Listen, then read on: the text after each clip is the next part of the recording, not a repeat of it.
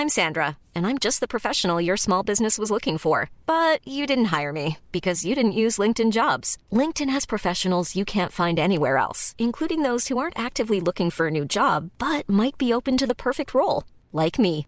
In a given month, over 70% of LinkedIn users don't visit other leading job sites. So if you're not looking on LinkedIn, you'll miss out on great candidates like Sandra. Start hiring professionals like a professional. Post your free job on linkedin.com/people today. Bonsoir à tous, soyez les bienvenus dans Soir à fond, Soir Info. On est à fond au taquet, prêt à vous informer avec Simon Guillain. Ah, absolument. Bonsoir Simon, vous Bonsoir, confirmez Barbara, Je confirme. On est ravis de vous accueillir. On vous remercie de passer ce début de soirée en notre compagnie. Place donc au journal de 21h et à la une. Ce soir, il y a euh, cette mobilisation. hein, 250 soldats du feu, toujours euh, déployés euh, dans les Pyrénées-Orientales après l'incendie qui a parcouru 480 hectares. L'incendie euh, qui a pu être fixé la nuit dernière par les sapeurs-pompiers. Un camping a été détruit à Argelès-sur-Mer et plusieurs dizaines de personnes évacuées attendent toujours dans un gymnase d'être relogées ou alors de rentrer chez elles. Tancrède Guillotel avec Alexandre Minguez. 3000 personnes et trois campings ont été évacués d'urgence dans les Pyrénées-Orientales. Les flammes ont parcouru près de 500 hectares dans cette zone très touristique du sud de la France. Plus de 650 pompiers ont été mobilisés, notamment sur la commune d'Argelès-sur-Mer. L'évolution, elle a été favorable cette nuit. Les pompiers ont réussi à contenir ce feu et donc aujourd'hui, on est plutôt dans la sécurisation, dans l'évitement d'une reprise parce que les conditions restent délicates. Au total, 8 Canadair et 3 hélicoptères bombardiers d'eau ont été déployés lundi soir, et ce jusqu'à la tombée de la nuit. Il reste à l'intérieur de cette zone euh, des risques importants parce qu'il reste euh, des points chauds, il reste euh, des fumerolles et il reste potentiellement des bouteilles de gaz ou des choses qui peuvent s'inflammer. Donc, Sept salles d'hébergement ont été ouvertes pour accueillir les personnes évacuées. Il a fallu que- qu'on prépare les tables, les chaises. Nous sommes en train de mettre les couchages en place. Il a fallu leur donner à manger, à boire. Rendez-vous compte, nous avons dû faire, faire dans l'urgence 1500 baguettes de pain. Ça ne regarde rien. Mais euh, ce sont juste des petites choses. Des yaourts pour les enfants, plusieurs centaines.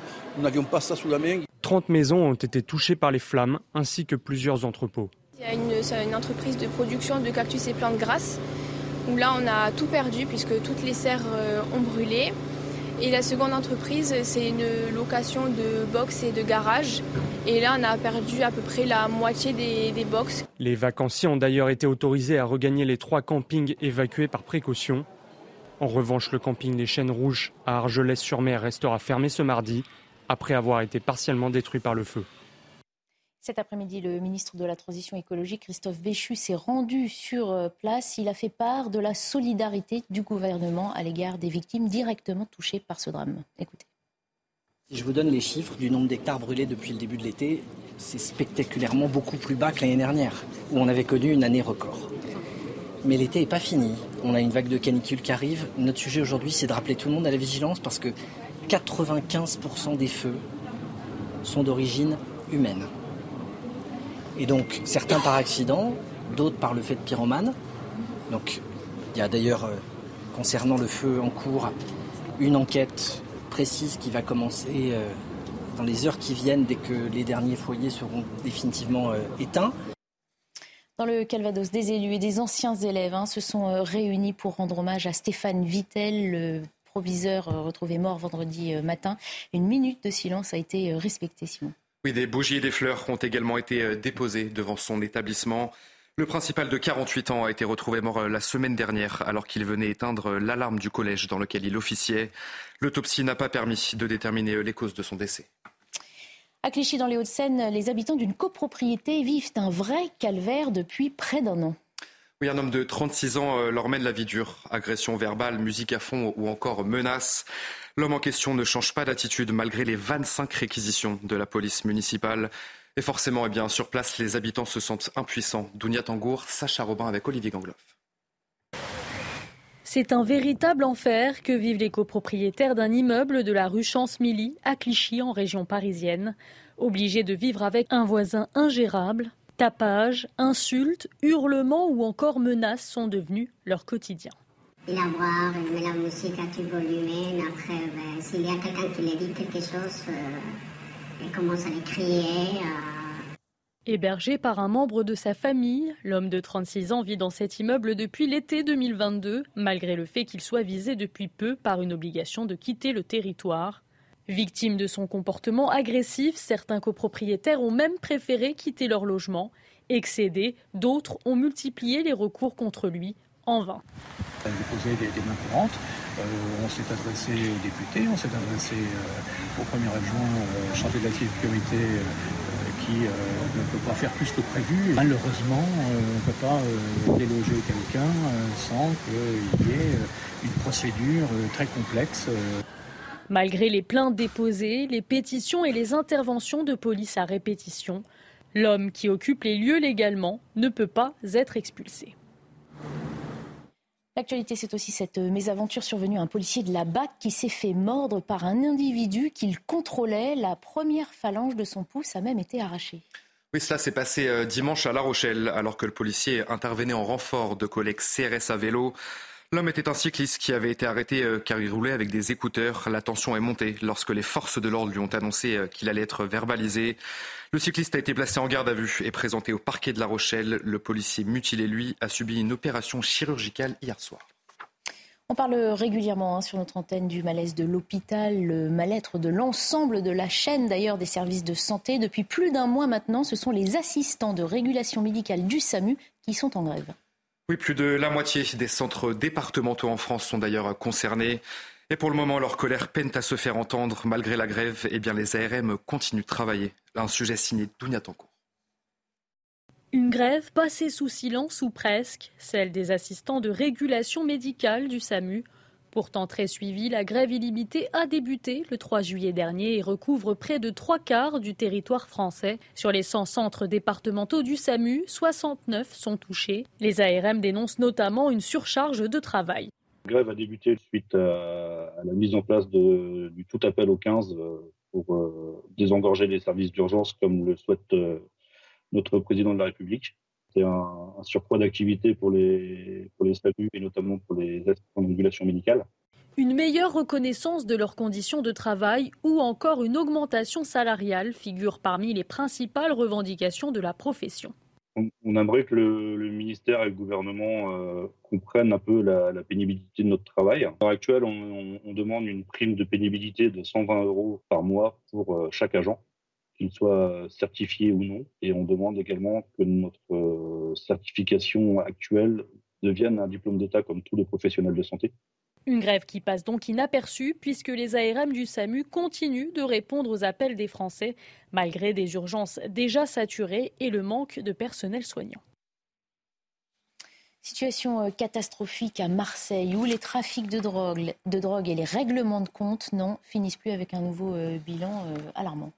Oui, en six mois, Barbara, la ville recense autant de morts qu'au cours de toute l'année 2022.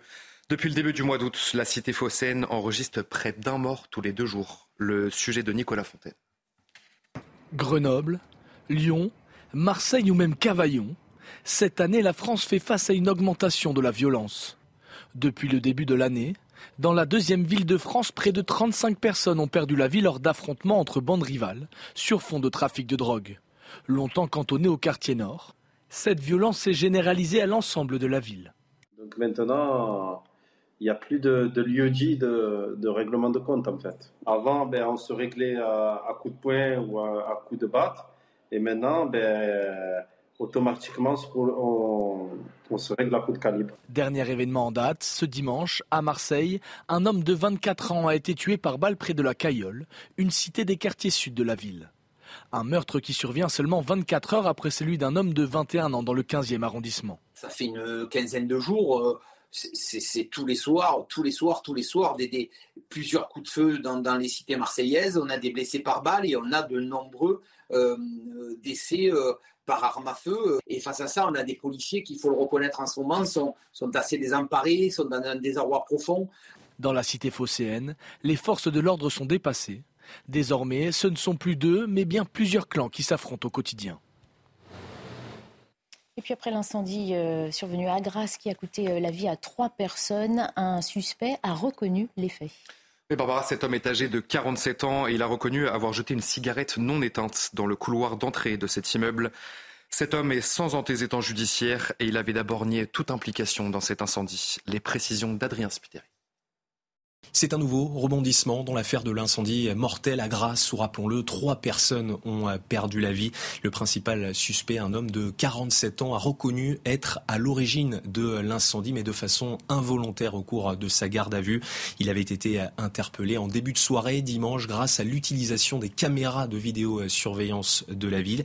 Il avait d'abord nié toute implication au cours de sa garde à vue avant eh bien, de reconnaître le jet d'une cigarette non éteinte. Sa garde à vue a été levée ce mardi aux alentours de 14 heures. Le suspect va être déféré devant un juge d'instruction en vue de l'ouverture d'une information judiciaire pour notamment eh bien, dégradation volontaire par incendie ayant entraîné la mort. L'examen psychiatrique pratiqué au cours de sa garde à vue conclut à ce stade à l'entière responsabilité pénale du principal suspect. Dans un communiqué, le procureur de la République de Grasse précise que le parquet va requérir la détention euh, provisoire. Enfin, les victimes, elles, sont toujours en cours d'identification. La grève des agents de nettoyage à la gare Saint-Charles de Marseille se poursuit. En fin de semaine dernière, la gare avait pourtant été nettoyée, mais les poubelles débordent de nouveau. Oui, les salariés de Laser Propreté affirment ne pas avoir reçu l'intégralité de leur salaire. Leur employeur a porté plainte pour contester justement la, la légitimité de cette grève. Le reportage Corentin Brio. Devant le tribunal de Marseille, les salariés réclament leur salaire. Alors que la décision sur la légitimité du mouvement de grève entamé depuis deux semaines sera décidée ce vendredi, les syndicats continuent d'exprimer leur colère. Qu'il arrive, comme je vous dis, on sera déterminé et on ira au bout.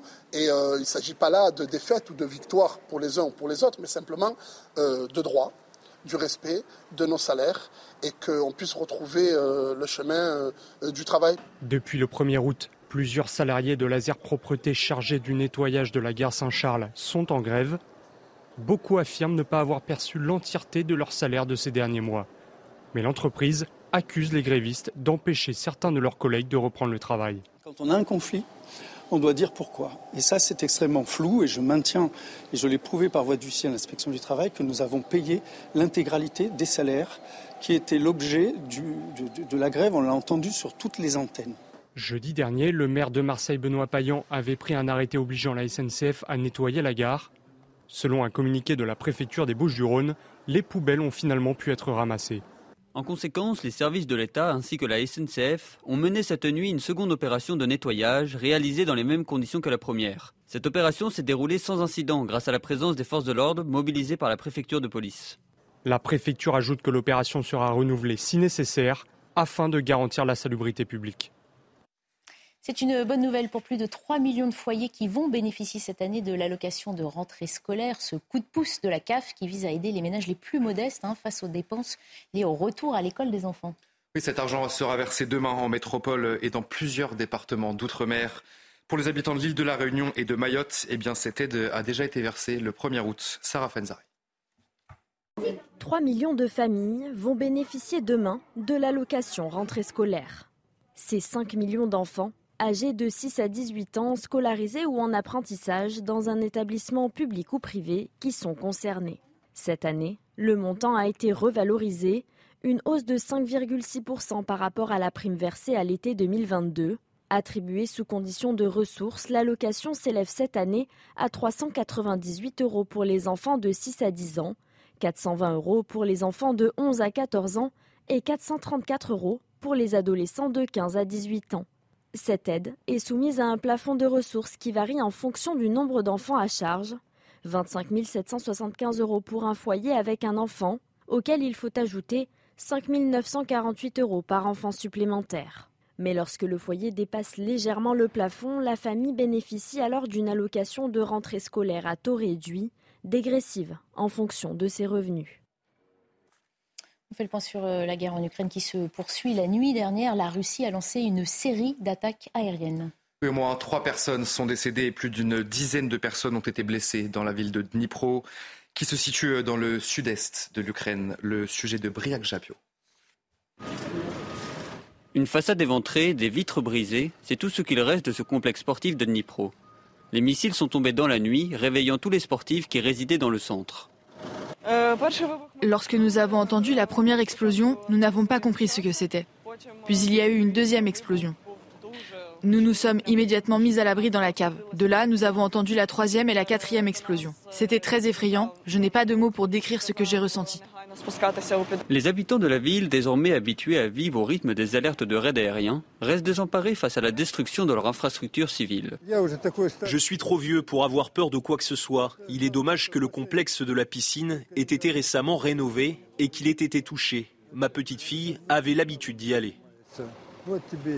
Moscou affirme viser des sites industriels militaires, une communication démentie par le gouverneur militaire de la région de Dniepro. Les terroristes russes ont commis un nouveau crime. À 4h20, dans l'une des entreprises de Dnipro, un incendie s'est déclaré. Tout est désormais sous contrôle. Selon les autorités, trois personnes sont décédées et plus d'une douzaine de personnes ont été blessées en Ukraine dans la nuit de lundi à mardi. Et puis de l'autre côté de l'Atlantique, l'ex-président américain Donald Trump vient d'être inculpé pour la quatrième fois en moins de six mois par la justice américaine. Il est suspecté euh, d'avoir tenté d'inverser le résultat de l'élection présidentielle de 2020 dans l'État clé de Géorgie. Lui évoque une chasse aux sorcières. Les explications de notre correspondante à Washington, Elisabeth Guedel. C'est la quatrième inculpation en moins de six mois pour Donald Trump et certainement celle qui risque de compromettre le plus son avenir politique. L'ancien président américain et 18 personnes qui ont travaillé pour lui à la Maison-Blanche et après sa présidence ont été inculpées pour avoir tenté de renverser les résultats de la présidentielle de 2020 dans l'État de Géorgie. La victoire de Joe Biden avait été très courte dans cet État du sud des États-Unis et Donald Trump ainsi que plusieurs de ses collaborateurs avaient fait pression sur les responsables électoraux locaux, notamment pour Donald Trump lors d'un coup de téléphone au plus haut responsable. Il lui avait demandé de lui trouver près de 12 000 bulletins de vote en sa faveur pour reprendre la victoire à Joe Biden. Cet appel téléphonique avait été enregistré et rendu public, hein, une preuve accablante qui avait déclenché l'enquête. La date du procès n'a pas encore été euh, fixée, mais il pourrait se tenir euh, juste au moment du début des primaires pour la présidentielle de l'an prochain. En tout cas, même si Donald Trump est élu président, s'il est condamné, il ne pourra pas s'autogracier ou demander à son ministre de la Justice d'abandonner les poursuites parce que c'est une affaire au niveau local, au niveau d'un État américain, pas au niveau euh, fédéral. Donald Trump qui risque plusieurs années de prison. Alors que la saison bat son plein pour les parcs d'attractions, un accident hein, survenu euh, en Allemagne à Europa Park. Sept personnes ont été euh, légèrement blessées. Oui, cinq comédiens et deux visiteurs ont été touchés lors d'un spectacle qui se déroulait dans l'un des bassins du site. En juin dernier, un incendie avait déjà provoqué l'évacuation de 25 000 personnes suite à un problème technique. Il s'appelle euh, Lélé, il pèse plus de 70 kilos et il fête ses deux ans aujourd'hui. De qui euh, parlons-nous? Et eh oui, c'est le panda star du jeu de Singapour, fait euh, la joie bien sûr des visiteurs. Ses parents, Jia Jia et Kai Kai, avaient été prêtés par Pékin pour aider à la reproduction de cette espèce qui est en voie de disparition. Les visiteurs du zoo sont venus très nombreux pour célébrer son anniversaire, un moment euh, chargé d'émotions, bien sûr, raconté par euh, Somaya Labidi ce soir. Dans ce zoo de Singapour, c'est la foule des grands jours. Ici, la star, c'est lui. Lélé qui célèbre tout juste ses deux ans.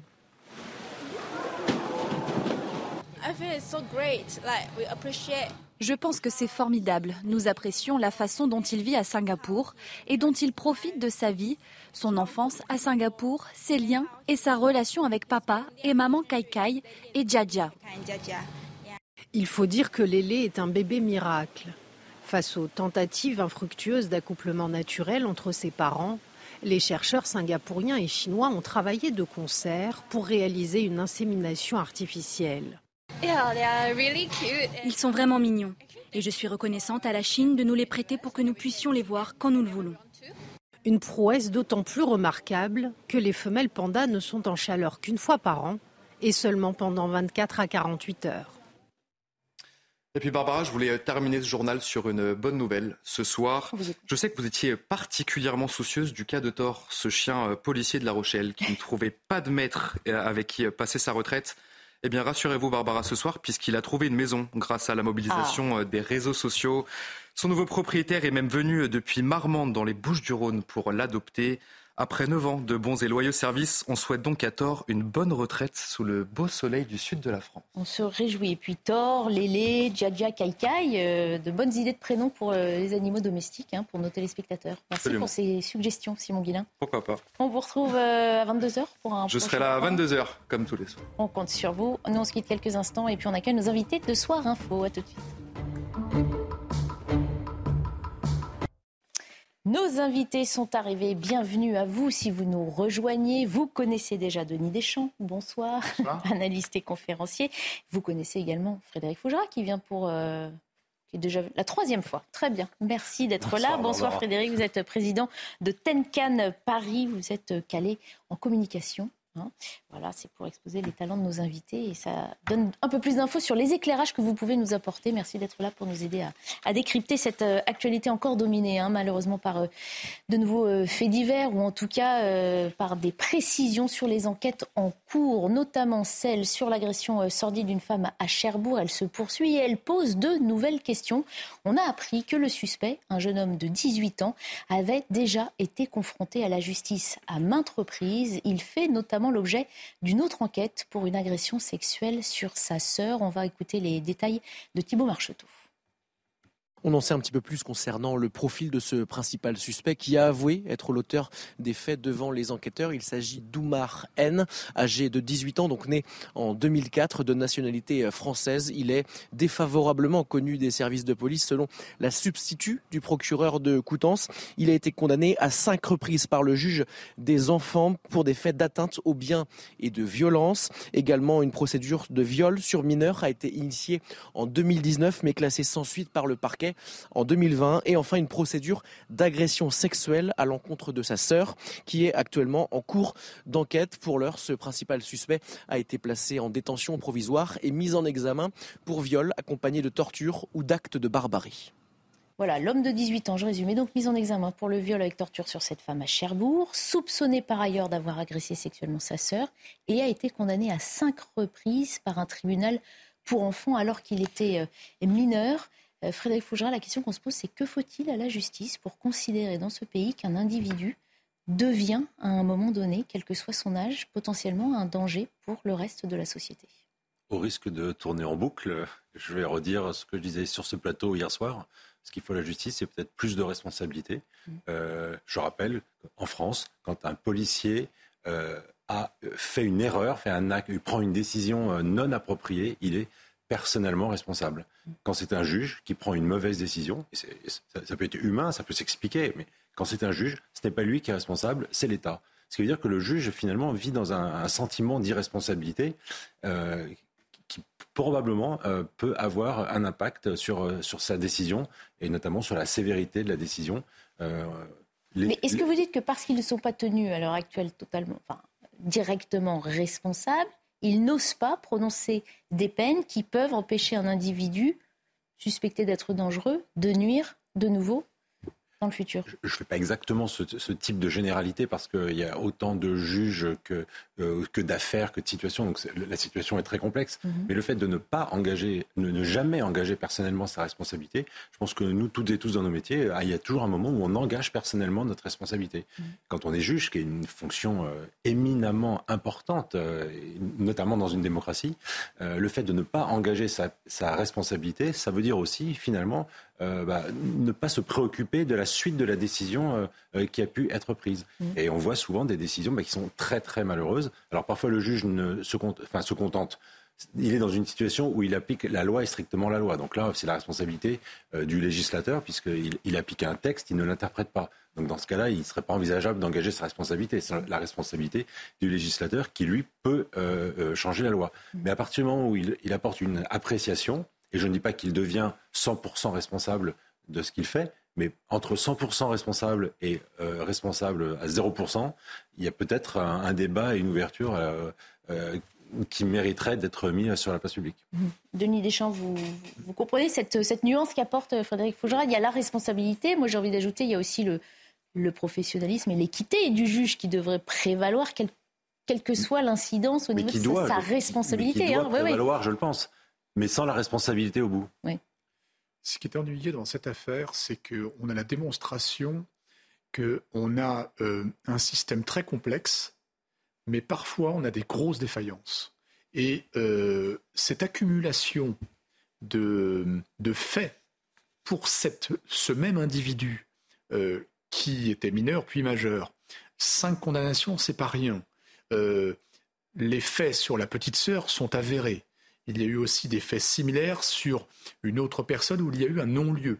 Donc c'est le troisième cas. Et là en tout cas le dernier cas est d'une violence. D'ailleurs la, dénomination est parfaite.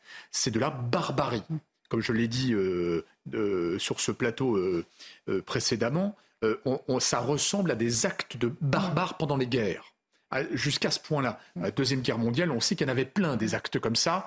Euh, donc là, les faits sont très très graves. Il y a des détails que je n'ai pas voulu donner aussi par sens, mais on peut peut-être juste apporter une précision. On parle de viol notamment à l'aide d'un manche à balai hmm. euh, qui fait des dégâts dans le corps de la victime. Si euh, aux, aux, urgences de l'hôpital, ils ont, ils ont mis en place une cellule euh, psychologique pour accompagner les, personnels, c'est qu'il y a une vraie raison. Bon, donc là, en fait, on est dans une défaillance de notre système. Pourtant, c'est un système extrêmement construit, extrêmement complexe, la justice en France. Et là, on est dans une défaillance flagrante. Flagrante. Euh, il y a eu des faits apparemment de violence, donc euh, il n'est vraiment pas au début de, enfin, il n'est pas à sa première expérience.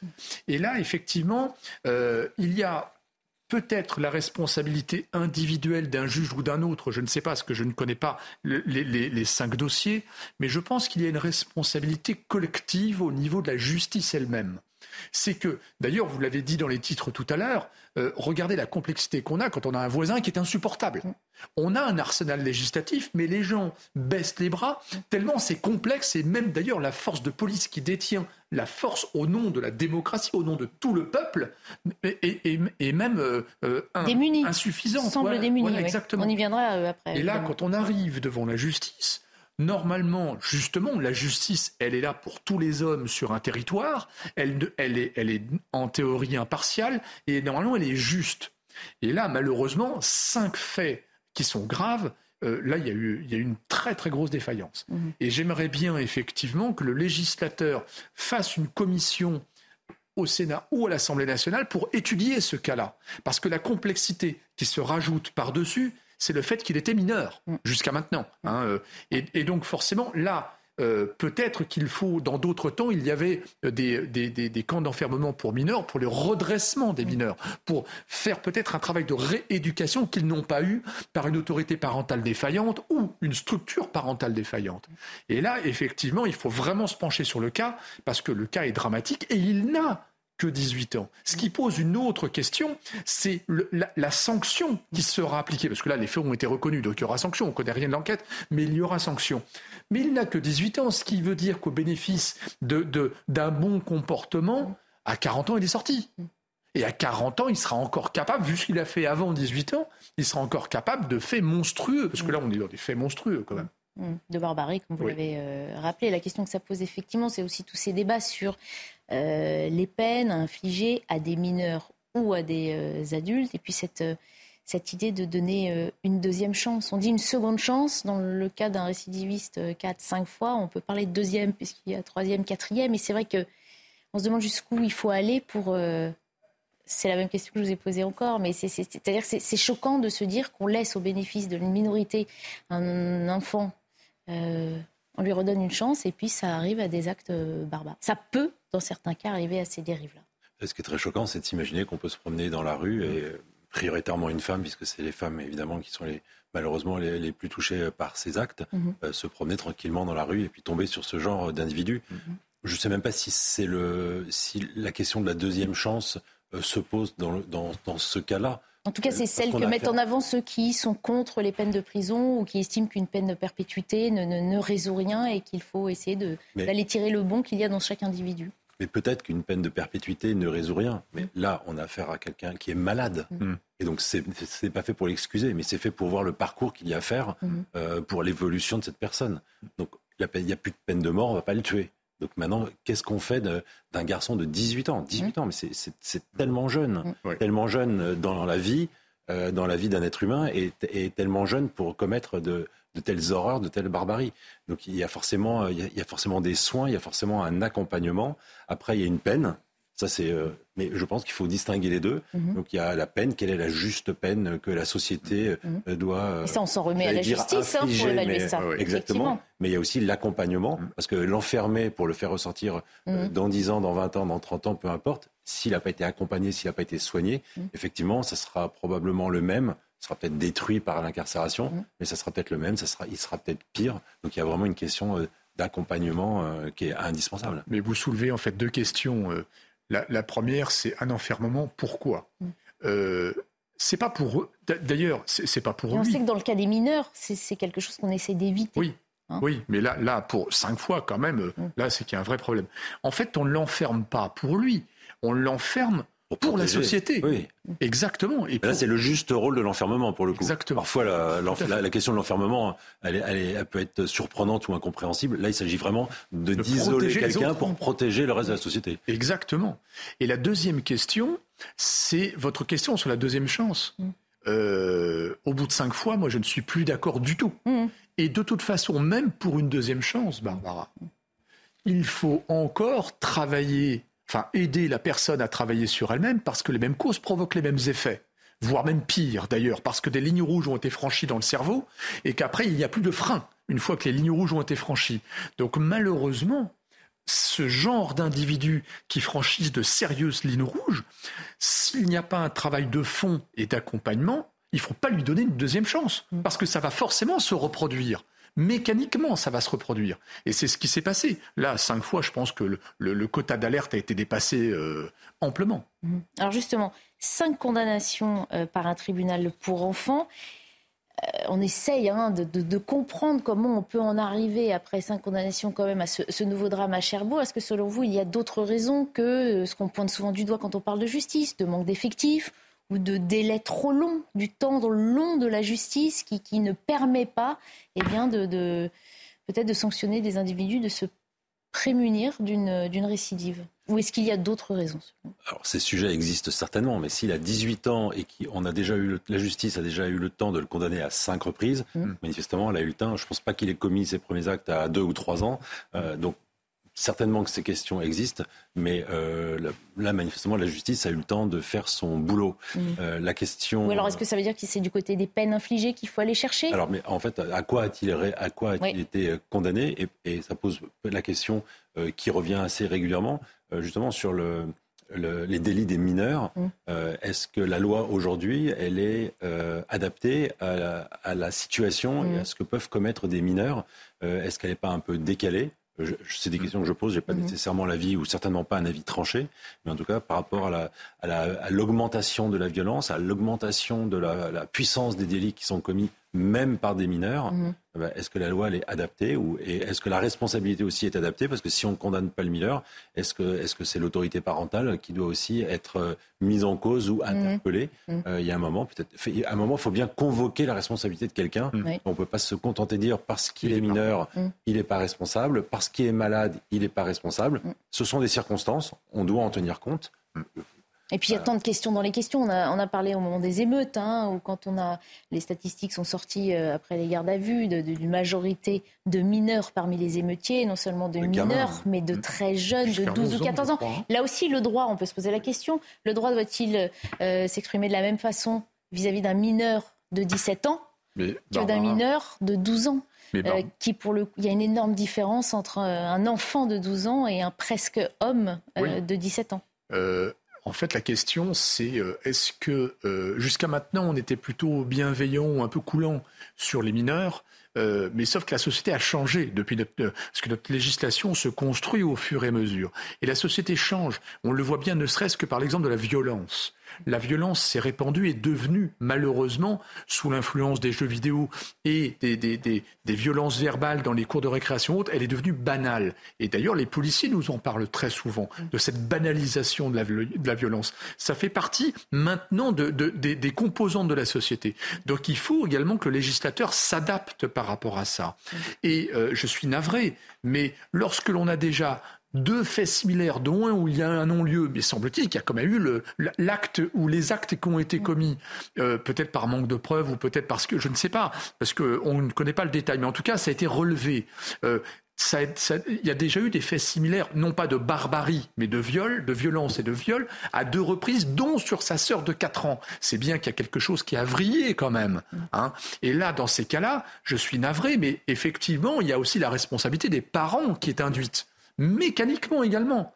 Et donc, si la cellule familiale est défaillante, ce qui peut arriver, c'est pas, c'est, euh, ça, arrive, des cellules monoparentales défaillantes, ça arrive. Dans ces cas-là, pourquoi la justice n'a pas également pris des mesures euh, vis-à-vis de ce jeune qui commençait euh, apparemment à être un fort délinquant, à, à prendre des mesures? Alors, c'est pas automatiquement des mesures de prison, mais peut-être qu'il faut penser à des centres de de, d'éducation, comme par exemple. le nom, c'est un sujet qui revient régulièrement. on va pas hein, de nom parce que c'est choquant, mais ça peut être aussi différentes couleurs politiques d'ailleurs. Ça peut être aussi un, un encadrement, comme à, d'autres époques, c'était l'armée pour apprendre la discipline, pour apprendre les règles, le respect des règles. Là, il n'a aucun respect des règles.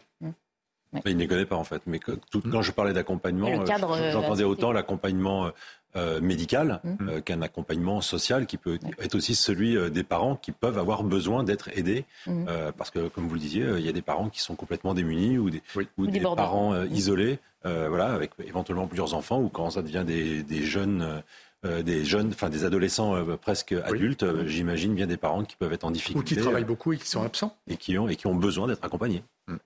Autre histoire hein, qui interroge, elle aussi, autre cauchemar, devrait-on dire, celui que vivent les copropriétaires d'un immeuble de Clichy. Depuis euh, près d'un an, ils subissent la terreur que leur impose un locataire ingérable. Euh, agression euh, verbale, tapage sonore, menaces, mais l'homme n'a que faire des plaintes, et ce malgré les 25 réquisitions de la police municipale. Reportage Dunia Tengour avec Olivier Gangloff et Sacha Robin. C'est un véritable enfer que vivent les copropriétaires d'un immeuble de la rue Chance-Milly à Clichy en région parisienne. Obligés de vivre avec un voisin ingérable, tapage, insultes, hurlements ou encore menaces sont devenus leur quotidien. La musique à tout volume. Après, ben, s'il y a quelqu'un qui lui dit quelque chose, euh, commence à crier. Hébergé par un membre de sa famille, l'homme de 36 ans vit dans cet immeuble depuis l'été 2022, malgré le fait qu'il soit visé depuis peu par une obligation de quitter le territoire. Victime de son comportement agressif, certains copropriétaires ont même préféré quitter leur logement. Excédés, d'autres ont multiplié les recours contre lui en vain. On mains courantes. Euh, on s'est adressé aux députés, on s'est adressé euh, au premier adjoint euh, chargé de la sécurité qui euh, ne peut pas faire plus que prévu. Malheureusement, euh, on ne peut pas euh, déloger quelqu'un sans qu'il y ait une procédure très complexe. Malgré les plaintes déposées, les pétitions et les interventions de police à répétition, l'homme qui occupe les lieux légalement ne peut pas être expulsé. Voilà, un an de vie infernale et, précision du reportage, une OQTF non respectés. Là aussi, pardon d'aborder encore ces sujets, mais euh, l'actualité nous, nous, les apporte pratiquement tous les jours. Euh, que faut-il pour établir l'ordre, la sécurité publique dans, le pays? On a l'impression qu'on a les lois, c'est ce que d'ailleurs disent beaucoup. On a déjà les lois, on a déjà les outils, on a tous les procédés, euh, les régulations, mais on n'arrive pas à les faire appliquer correctement pour éviter ce genre de... Vous voyez, ce qui est assez ennuyeux, Barbara, c'est que là, on a la préparation on a tous les ingrédients qui sont en train de s'empiler pour finir en fait divers. Il y a des tentatives, donc euh, il y a des tentatives de conciliation par les voisins. Euh, apparemment, il y a des problèmes d'alcool, hein, parce que la musique est une résultante, mais apparemment, il y a des problèmes d'alcool, des problèmes de violence.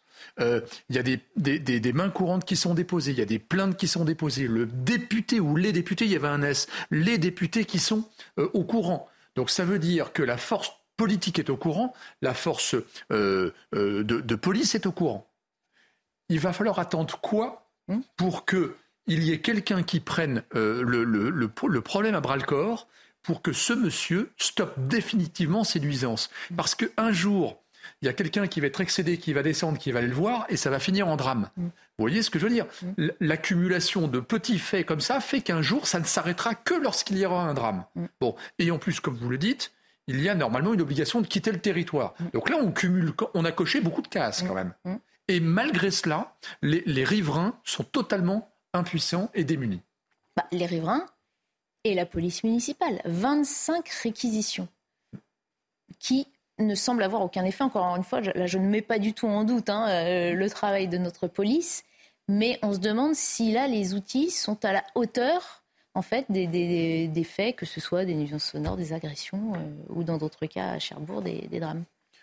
Moi, je vois dans ce sujet, euh, comment dire, une question plus large, qui est celle du logement, de la location et des bailleurs. Mhm. En France, depuis des années, tout régime politique qui se sont succédés, il y a eu un manque de courage politique, ou en tout cas une décision, euh, tacite ou pas, je ne sais pas, en fait, de privilégier euh, le droit des locataires et d'abandonner finalement quelque part les bailleurs. Parfois, ça vient un peu se rééquilibrer, mais les, bailleurs sont vraiment dépourvus de droits par rapport aux locataires. Après, je sais ce qu'on va pouvoir éventuellement m'opposer, mais j'y répondrai ensuite. Pourquoi? Euh, parce que je pense que dans l'inconscient collectif, on considère que euh, les bailleurs, euh, ce sont des riches ou des ultra-riches, pour prendre le vocabulaire du jour. en réalité, il y a effectivement des institutionnels dans les bailleurs. il y a des bailleurs publics, mais il y a essentiellement, enfin il y a énormément, mm. je, je, dis avec un peu de précaution parce qu'il n'y a pas de chiffres très précis, mais pour avoir travaillé cinq ans dans un grand groupe de services immobiliers qui se trouve être le premier bailleur privé de France, mm. je voyais, j'ai pu constater que dans nos clients, la majorité, la très très grosse majorité des bailleurs privés, en fait, ce sont euh, des personnes plutôt de conditions modestes qui ont économisé toute leur vie de travail pour en fait se constituer un patrimoine ou des petits revenus complémentaires pour leur retraite. Donc ça n'a rien à voir avec des riches ou des ultra riches. Ces gens-là, si on ne paye, si ils ne reçoivent pas leur loyer pendant un mois ou pendant deux mois, ils ont encore éventuellement des emprunts à payer, ils se trouvent immédiatement en difficulté. Donc on n'est pas dans des situations de, de grands groupes, de, compagnies d'assurance ou de mutuelles qui peuvent de toute façon tenir un an sans qu'un immeuble, euh, sans que les loyers d'un immeuble ne soient versés. Non, on est dans des gens qu'on met en difficulté si on, et ces gens-là ne sont pas aujourd'hui suffisamment protégés par la loi. Mmh. Tout ça pour dire quoi? Bah, C'est qu'en fait, finalement, le mauvais locataire, alors ils sont mmh. certainement très peu nombreux sur la masse. En revanche, ils pourrissent la vie de mmh. beaucoup de gens. Ce très mauvais locataire et les squatteurs, parce que finalement c'est la même chose.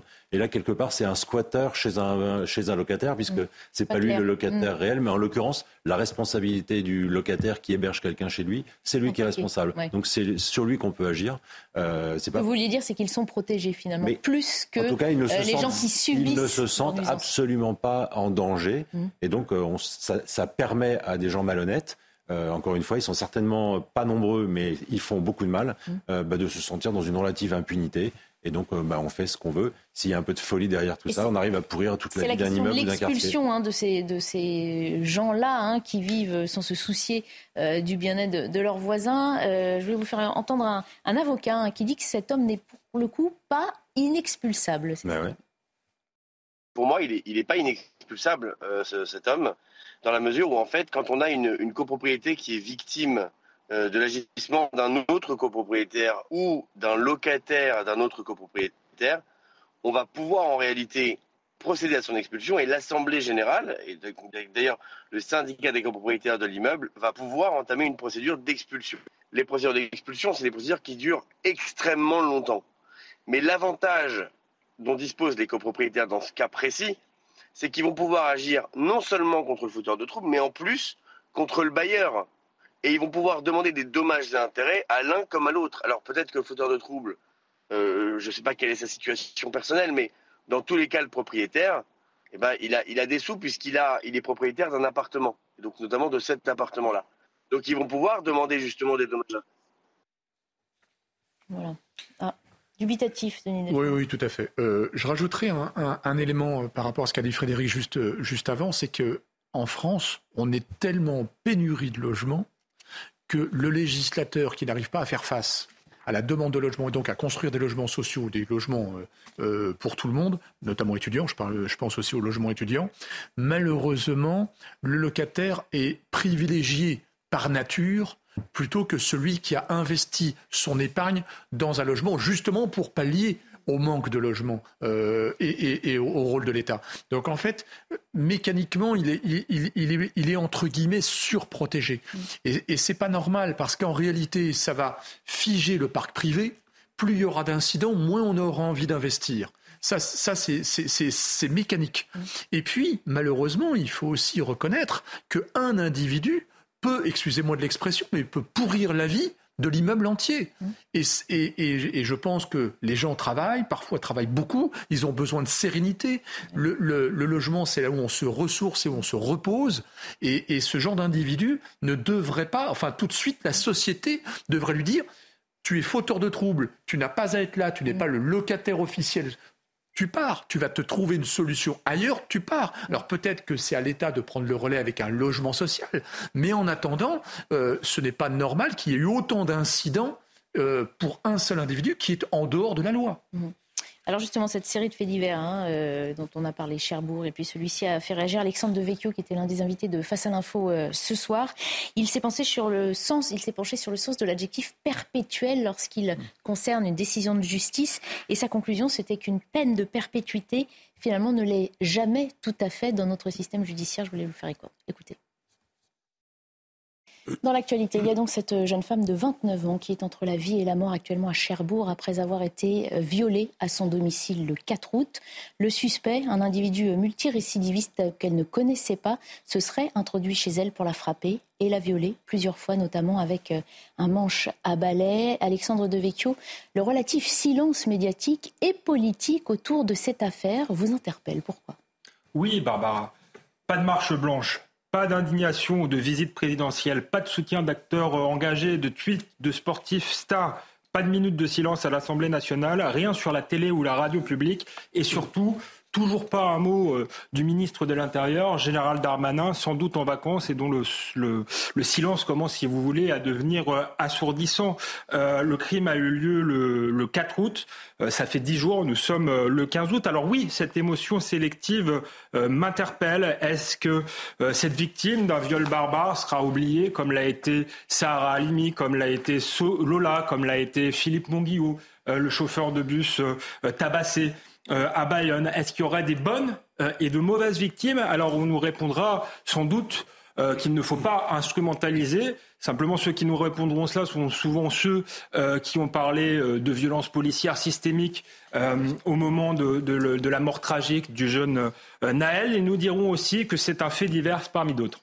Et pourtant, selon vous, ça ne peut pas être considéré justement comme un simple fait divers. Non, cette euh, jeune femme de 29 ans, entre la vie et la mort, n'est pas un fait divers. Pas plus que ne l'était Sarah Halimi, que ne l'était Philippe Monguillot, que ne l'était euh, Lola. D'abord parce qu'ils ont un visage et une histoire, et ensuite parce que leur, euh, les violences qu'ils ont subies s'inscrivent en réalité dans un contexte de violence systémique.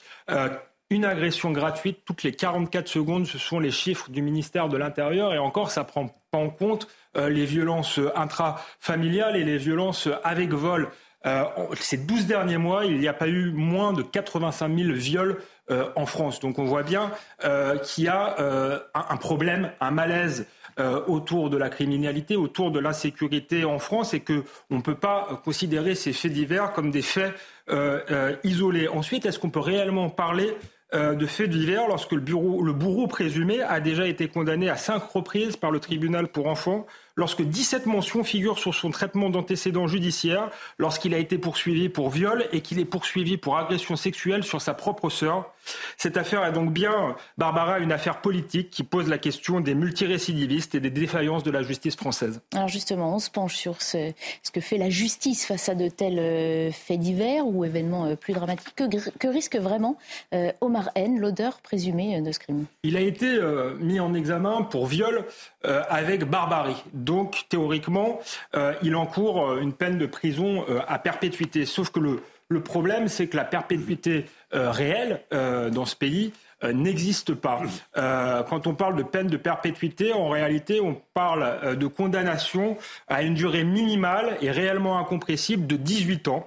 Alors ça peut être allongé dans de rares, cas à 22 ans ou à 30 ans, ce qui signifie en réalité euh, que le criminel, hein, qui a 18 ans aujourd'hui, euh, pourrait ressortir dans 18 ans, c'est-à-dire avant ses 45 ans. On peut imaginer qu'il sera encore un danger pour la société. Le chercheur du CNRS, Pierre-Victor euh, Tournier, euh, retenait une durée moyenne de 20 ans euh, pour une condamnation à perpétuité, à tel point finalement que quelqu'un qui est condamné à 30 ans de prison a plus de chances de faire une peine longue, de faire 30 ans de prison, que quelqu'un qui est condamné à la perpétuité réelle. Alors il faut préciser que si la France a institué une véritable peine de perpétuité incompressible, avec des gens qui ne sortiraient pas de, prison euh, à vie, elle serait condamnée par la Cour européenne des, droits de l'homme, euh, qui estime finalement que tout individu euh, a le droit à être réhabilité un jour ou l'autre.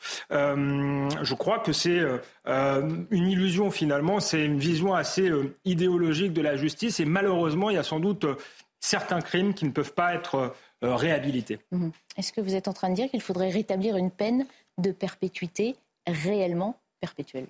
Oui, tout à fait. Euh, je crois, si vous voulez, que certains observateurs s'étonnent qu'aujourd'hui, selon les sondages, il y a, toujours euh, la moitié des Français qui seraient favorables à, la peine de mort.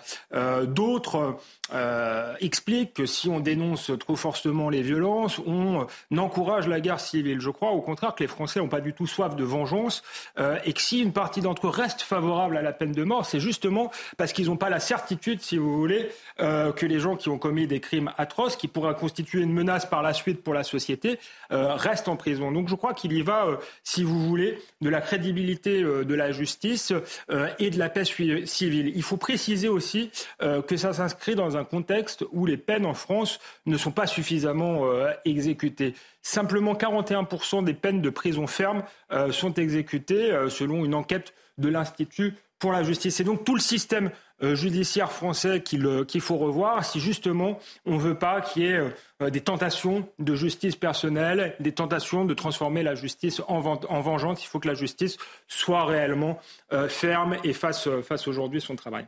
C'est vrai qu'on aurait envie de remonter à la signification, à la décision originelle de, choisir ce terme perpétuité si dans les faits, elle n'est pas perpétuelle. Oui, euh, c'est effectivement euh, une forme euh, d'abus de, d'abus de, langage. Et je vous disais que ça, ça, ça, ça relevait de, principes sans doute humanistes, l'idée que finalement tout individu a le droit à une seconde chance. Mais on voit que dans les faits, c'est plus du tout adapté à la société et surtout les peines sont, sont beaucoup trop courtes. Dans le cas présent, on voit bien que l'individu est, est, un, est un prédateur. ressortir à 45 ans, effectivement, il est, il est un danger pour la la société, dans le meilleur des cas, s'il est effectivement condamné à cette peine de, perpétuité réelle. Donc je crois qu'il doit y avoir euh, une prise de conscience et qu'on doit sortir de principes faussement humanistes finalement euh, qui ne mènent qu'à une seule chose, faire douter euh, de la justice. Or, dans une démocratie, on a besoin d'une justice justement. Voilà, on referme cette page consacrée à ces faits divers et à la réflexion hein, qu'ils peuvent inspirer sur notre système judiciaire. Nos débats continuent juste après la pub. À tout de suite. À 22h, il est temps de passer la parole à Simon Guillon qui est de retour pour nous rappeler l'essentiel de l'actualité. Rebonsoir Simon. Rebonsoir euh, chère Barbara et bonsoir à tous. Plus de 100 personnes réunies aujourd'hui euh, dans le Calvados pour rendre hommage à Stéphane Vittel. Le proviseur euh, de 48 ans a été retrouvé mort la semaine dernière alors qu'il venait éteindre l'alarme du collège dans lequel il officiait. Une minute de silence a été respectée aujourd'hui. Des bougies et des fleurs, vous le voyez, ont également été déposées devant son ancien établissement. L'autopsie euh, n'a pas permis de déterminer euh, les causes de son décès. Cette personne euh, légèrement. Pendant les vacances, on est vraiment sous le choc. Enfin, c'est inimaginable, quoi. C'est une perte, une grande perte pour, pour les enfants, pour les professeurs. On n'a jamais eu de gros, gros soucis tant que c'était lui qui était en direction. Enfin, il y a une très grosse lutte contre le harcèlement qui, qui lui tenait à cœur. Non, c'était quelqu'un qui était euh, disponible euh, pour les, familles et les enfants. Sept personnes légèrement blessées euh, en Allemagne dans un parc d'attractions Europa Park qui est situé près de la frontière française. Cinq comédiens ainsi que deux visiteurs ont été touchés lors d'un spectacle qui se déroulait dans l'un des bassins de ce site. En juin dernier, déjà un incendie avait, avait provoqué l'évacuation de 25 000 personnes sur place suite à un problème technique. Et puis à l'ouest du Japon, 180 000 personnes priaient de trouver un abri. La population est appelée par les autorités à se réfugier en hauteur. À cause de la tempête tropicale Lan, le risque de pluies violentes, d'inondations et de glissements de terrain est actuellement très élevé. Ces dernières heures, plus de 500 vols et des TGV ont dû être annulés. Environ 15 000 foyers sont toujours euh, prévis d'électricité ce soir. Voilà pour euh, ce rappel de l'actualité à 22h sur CNews. Vous retrouvez tout de suite euh, Barbara Klein et ses invités pour la suite de Soir Info. Merci beaucoup Simon Guillain. On vous retrouve euh, dans une heure pour un nouveau point sur la formation. Avant de reprendre nos débats, on a appris ce soir que notre journaliste politique Gérard Leclerc se trouvait à bord d'un petit avion de tourisme qui s'est abîmé en Loire-Atlantique. C'est le bureau d'enquête et d'analyse hein, qui a confirmé l'accident. L'appareil a disparu entre Nantes et la Baule, selon un communiqué de la préfecture de Loire-Atlantique qui avait annoncé un petit peu plus tôt déployer euh, sur zone un plan de sauvetage. La rédaction de CNews pense à la famille de Gérard Leclerc, à ses amis, à ses collègues également présents dans de très nombreuses rédactions. Nous reviendrons évidemment sur cette information dès que nous en saurons plus. On fait une pause et on reprend euh, nos débats. On évoquera euh, la situation inédite qui concerne la grande criminalité dans la ville de Marseille. À tout de suite.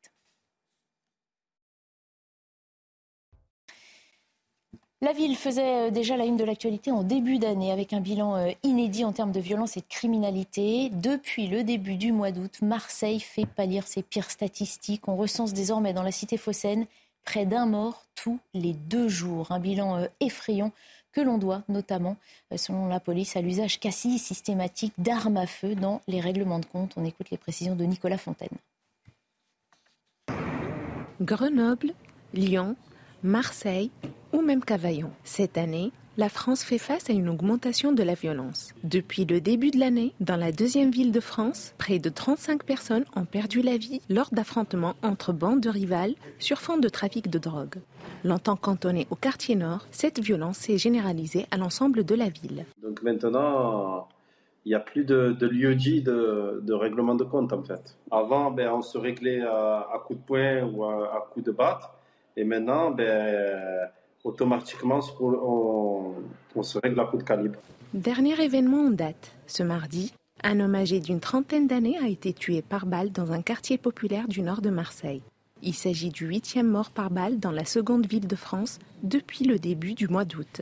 Ça fait une quinzaine de jours. Euh, c'est tous les soirs, tous les soirs, tous les soirs, des, plusieurs coups de feu dans, dans, les cités marseillaises. On a des blessés par balle et on a de nombreux euh, décès euh, par arme à feu. Et face à ça, on a des policiers qui, il faut le reconnaître en ce moment, sont, assez désemparés, sont dans un désarroi profond. Dans la cité phocéenne, les forces de l'ordre sont dépassées. Désormais, ce ne sont plus deux, mais bien plusieurs clans qui s'affrontent au quotidien.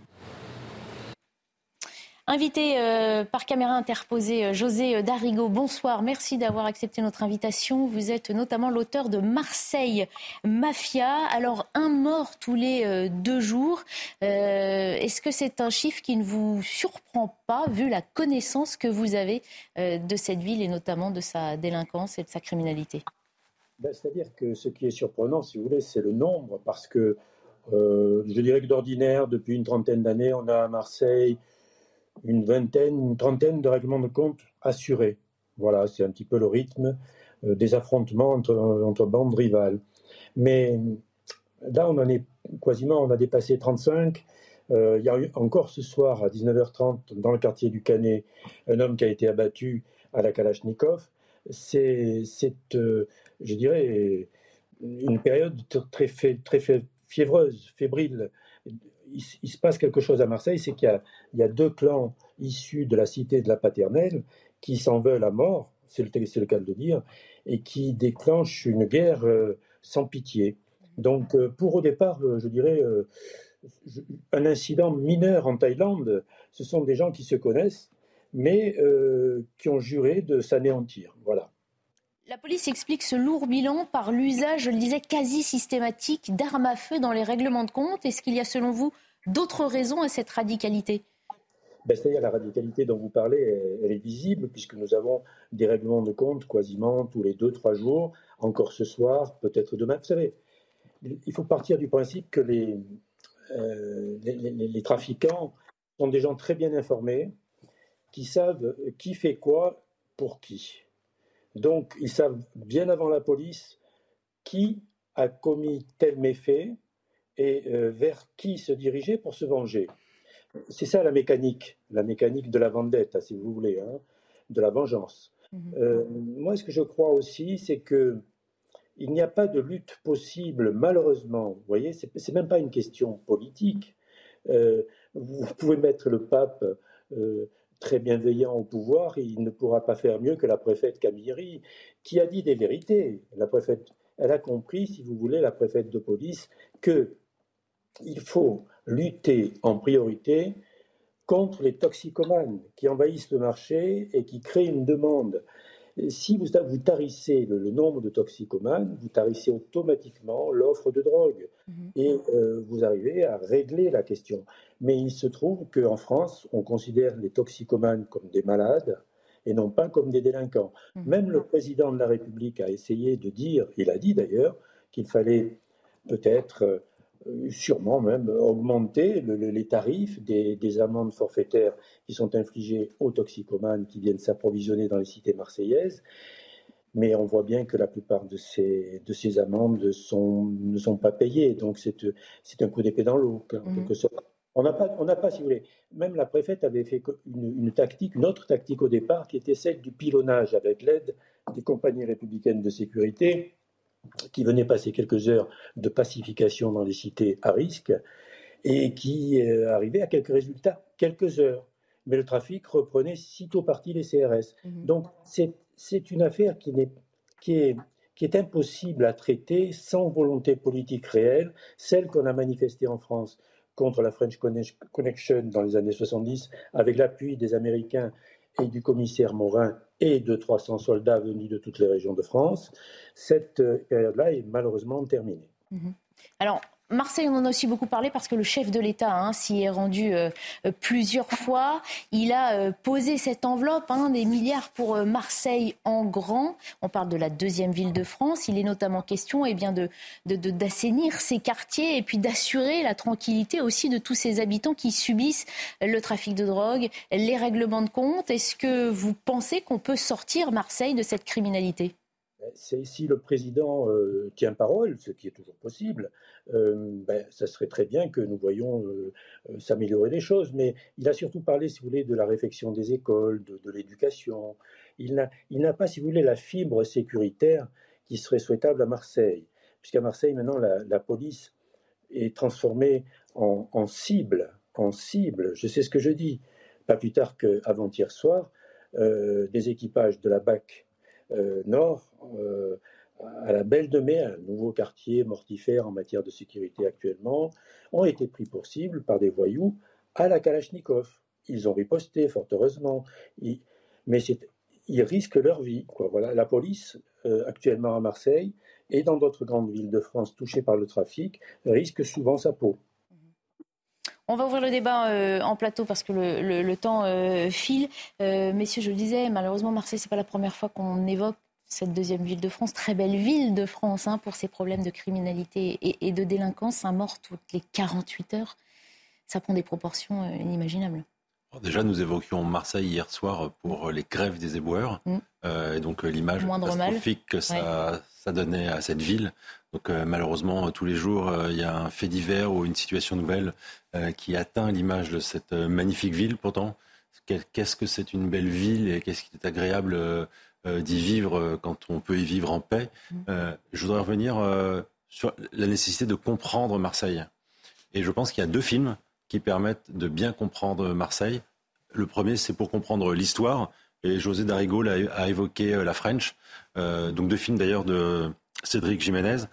la French avec Jean Dujardin et Gilles Lelouch. Ça, ça permet un peu de comprendre l'histoire, peut-être aussi l'ADN de Marseille, de son fonctionnement, de, du trafic de stupéfiants. Et puis plus récemment, toujours du même réalisateur, Bac Nord, on a évoqué la Bac mm. Nord, où là on comprend la difficulté de la, que la police a à travailler à Marseille, parce que très peu de moyens ou des moyens assez faibles, des ambitions énormes. On leur demande de faire de la magie, mais derrière ça, on leur demande aucune bavure. Mm. C'est-à-dire qu'il faut qu'ils accomplissent des miracles, mais par contre, il faut pas que il faut pas que ça bouge, il faut pas qu'on, il faut qu'on se rende compte de rien du tout, parce que les policiers ne seront pas soutenus. Et quand on connaît l'ambiance en ce moment actuellement mm. euh, des forces de l'ordre, de la police, euh, ça doit être terrible pour les policiers de Marseille de se dire euh, il faut agir, mais on n'a pas le droit à la moindre erreur, on n'a pas le, droit à la moindre bavure.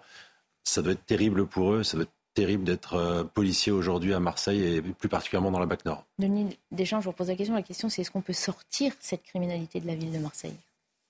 Très, très difficile. J'imagine que le marché est assez conséquent. Donc, plus le marché est conséquent, plus ça va être difficile. effectivement, il a été soulevé comment dire, euh, solution qui effectivement est radicale. S'il n'y a plus de demande, il n'y a plus d'offre.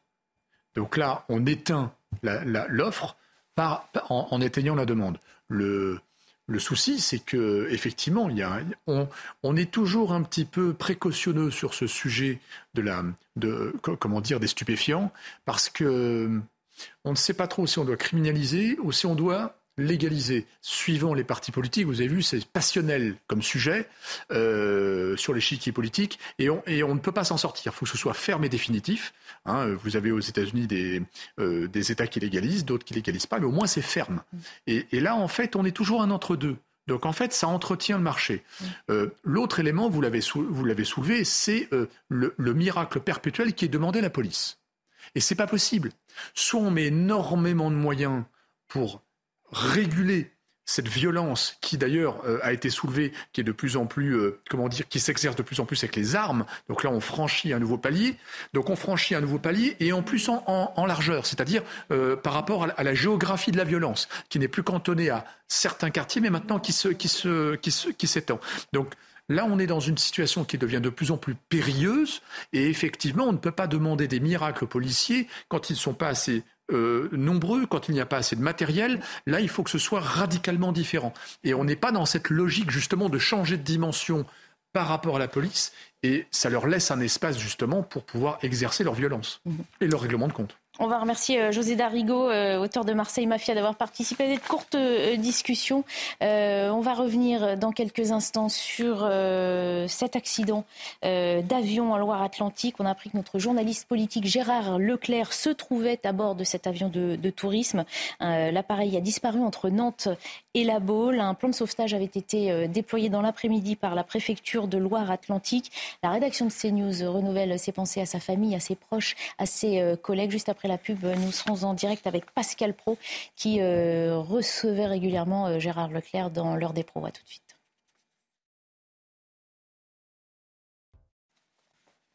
On va revenir donc euh, sur euh, cet accident donc survenu euh, en Loire-Atlantique. Je vous le rappelle, un petit avion de tourisme. L'accident a été confirmé par le bureau d'enquête et d'analyse. On sait par ailleurs que notre journaliste spécialiste en politique, Gérard Leclerc, que les téléspectateurs de CNews connaissent bien, se trouvait à bord de cet appareil.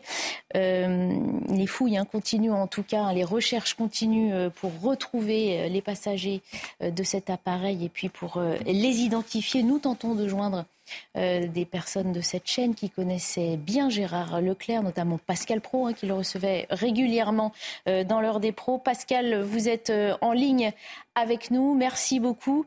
à qui pensez-vous ce soir et comment y pensez-vous? Gérard Leclerc est un habitué de votre émission. Ce soir, gens qui ont connu Gérard, je suis effondré. J'ai une peine euh, immense. Je pense à évidemment Julie, à ses enfants, à Julien, à toute sa famille. Gérard est indissociable à la réussite de notre euh, programme sur CNews. Il était là le, premier jour. Euh, je ne sais pas d'ailleurs si vous m'entendez tout à fait bien, puisque je suis dans le TGV pour tout vous dire. Et quand j'ai appris cette, cette information dramatique avec Serge Nedjar. Nous avons décidé euh, demain matin et, c'est pourquoi peut-être vous m'entendez difficilement parce que je suis dans, dans ce TGV. Gérard, c'était l'humour. Gérard, c'est l'intelligence. Gérard, c'est la finesse, la bienveillance, la gentillesse. Je sais qu'on on part toujours euh, de toutes les qualités, euh, ceux qui parfois s'en vont, mais en l'espèce, c'est une réalité. Tous ceux qui l'ont connu ce soir, je, je, les entends, je les vois, je les lis, euh, je lis leurs messages et tous disent la même chose. C'est un mélange d'intelligence et, de, bienveillance, ce qui n'est pas si fréquent, de gentillesse, d'empathie euh, pour les autres. Et j'aimais évidemment euh, notre complicité, j'aimais nos désaccords, j'aimais surtout qu'il soit présent sur le, sur le plateau de nos émissions. Et c'est une peine immense ce soir. J'ai eu tous ceux qui travaillaient avec lui, que ce soit Laurence, qui, sera présente demain matin par la voix, que ce soit Serge Nedjar, le patron de cette chaîne, Olivier Benkemoun, Elliot Deval, Marine Lançon, et, j'en oublie, euh, Romain Desarts, tous, ce soir, euh, nous nous sommes appelés et tous ce soir, nous sommes euh, effondrés, effondrés de la brutalité de cette, de cette nouvelle et qui nous plonge dans, dans le chagrin. Donc, euh, je, ne peux que saluer sa, mémoire, son talent et, vraiment cette, euh, ce mélange d'humour, de distance. Euh. Vous savez, Gérard, je ne l'ai jamais pris en flagrant délit de médiocrité. On travaille ensemble depuis 2016. je ne l'ai jamais pris en, je l'ai jamais vu irascible, je ne l'ai jamais vu en colère. Je le titillais sur notre plateau. Vous savez, parfois, comment je peux être dans la, dans la provocation sur le plateau et il était toujours euh, avec distance, avec humour. Jamais une fois nous nous sommes fâchés. Jamais une fois nous nous sommes fâchés. Donc je pense à lui.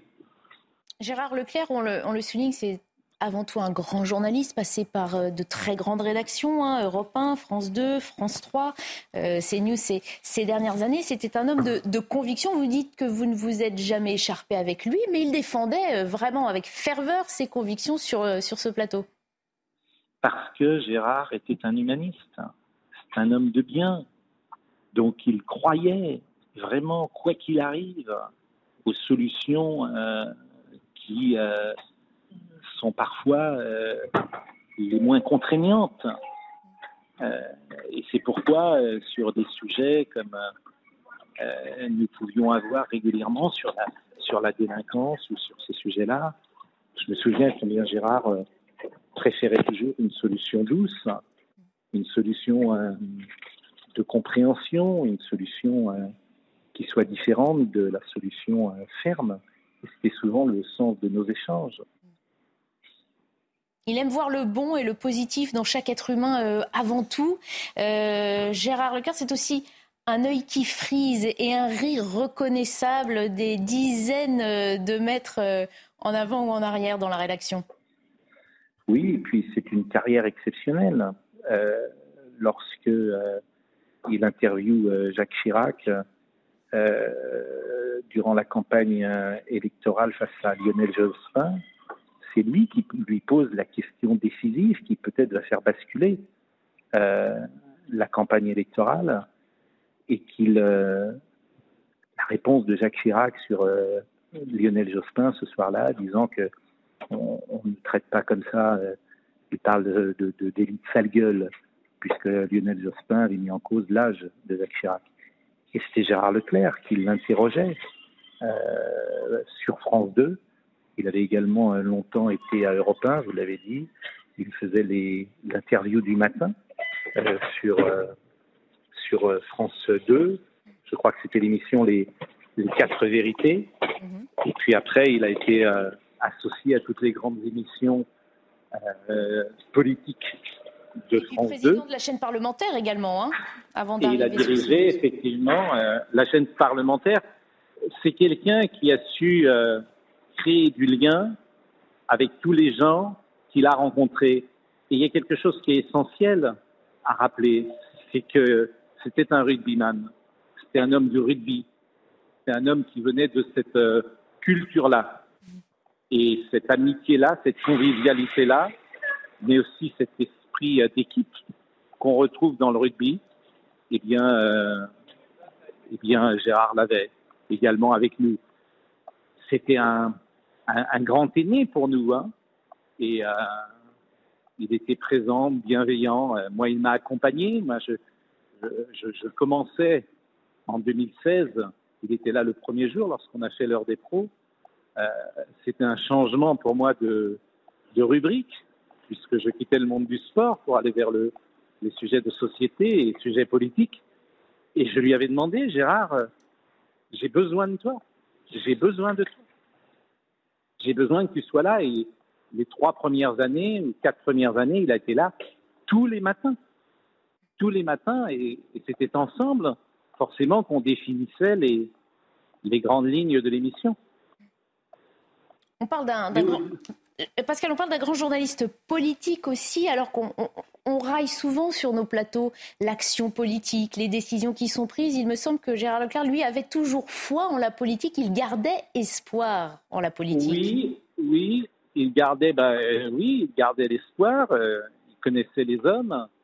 Et puis il y a quelque chose qu'on n'a pas dit aussi, c'est sa, culture historique, puisque c'était un grand amateur d'histoire, un grand connaisseur d'histoire. Et euh, c'était quelqu'un d'ailleurs qui avait fait euh, des études très brillantes, qui était passé par euh, Sciences Po et qui avait toutes les qualités de celles qu'on attend d'un journaliste, c'est-à-dire la curiosité, l'analyse, la distance, l'intelligence bien sûr, la culture. Et c'est, c'est quelqu'un qui va, oui, qui va nous manquer. Et qui manquera forcément d'abord à sa famille. Pascal, les, les recherches sont suspendues ce soir en raison de, de, la nuit qui est tombée. Est-ce que vous avez pu avoir des informations auprès de, de la famille? Non, non, non. Moi, je, je, je, je n'ai pas eu d'informations. Il se trouve que euh, j'étais euh, à la boule aujourd'hui avec euh, le maire Franck Louvrier, puisque par le plus grand des hasards d'ailleurs, puisque Gérard devait venir à la boule précisément.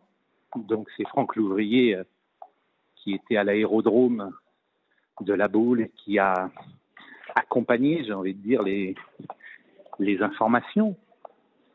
Et euh, je pense que Gérard venait à la boule parce que Julien, son frère, chante, devait chanter plus exactement, jeudi, euh, précisément dans la ville de la boule. Et je pense que Gérard avait prévu peut-être de passer euh, quelques, quelques heures, puisque nous sommes aujourd'hui mardi et que c'était jeudi qu'il devait chanter et qu'il devait sans doute rester peut-être euh, à la boule, mais ça, je ne, je ne le sais pas. Je, je regardais tout à l'heure euh, les derniers messages que m'a envoyé Gérard et, et je vois des photos de vacances avait fait un tour d'église et de cathédrale qu'il m'a envoyé à Metz de de Cracovie. Et, et c'était euh, une amitié professionnelle, forcément. C'est des liens qu'on tisse. Nous travaillons ensemble, tous ensemble. Donc il y a des il y a des liens très forts qui se tissent dans l'univers professionnel, comme dans chaque univers professionnel. Pascal, vous êtes donc de retour euh, à Paris pour être à l'antenne demain matin dans, dans oui. l'heure des pros, qui ah, vraisemblablement aura lieu sans Gérard Leclerc. Que voulez-vous faire demain dans l'émission, Pascal? Ben, On va lui rendre hommage. On va lui rendre hommage demain et, et effectivement, euh, tous ceux qui l'ont connu, tous les Laurence, euh, bien sûr, les gens de la chaîne, je l'ai dit, Romain, et, et, toutes les incarnations de la chaîne, mais pas que, les hommes politiques, tous ceux qui ont connu Gérard et finalement qui, voudront, comme le public, euh, attendre cet hommage. Merci beaucoup Pascal, Pascal Pro d'avoir euh, témoigné ce soir euh, euh, sur notre antenne. Vous connaissez bien Gérard Leclerc. On rappelle que Gérard est, porté disparu après l'accident du petit avion de tourisme dans lequel il se trouvait cet après-midi en Loire-Atlantique. on accueille à présent Paul Melun qui fait souvent partie de ces, plateaux aussi sur notre antenne. Bonsoir Paul, merci de vous rendre disponible. Vous, connaissez bien Gérard Leclerc. Vous étiez avec lui euh, hier. Oui, c'est une tristesse immense. C'est c'est un choc. Euh, aujourd'hui, quand on m'a téléphoné pour me faire part de l'accident de Gérard, j'y ai pas cru. Euh, c'est très dur. On avait passé une soirée hier, excellente, avec Gérard, avec sa femme Julie. Moi, je suis venu en famille, j'étais avec ma maman. Et on a passé une soirée d'amis. On, on, a cuisiné quelque chose, on a parlé. Gérard m'a montré sa maison. C'était un passionné du génie rural. Il m'a montré les objets qui avaient en lien avec la vigne, la terre, ça nous rassemblait. Euh, C'était un grand connaisseur de sa région, de Loudun, de la Vienne, des Deux-Sèvres. Donc on, a passé une très très belle soirée et je savais qu'il devait aujourd'hui prendre l'avion pour se rendre à la Baule. Et euh, j'imaginais pas qu'il puisse arriver ça. C'était quelqu'un qui pilotait souvent, euh, c'était une de ses passions. Et, euh, et, quand il nous a annoncé ça, je lui ai dit Gérard à mercredi, puisqu'il devait, il m'avait proposé de venir déjeuner à la maison.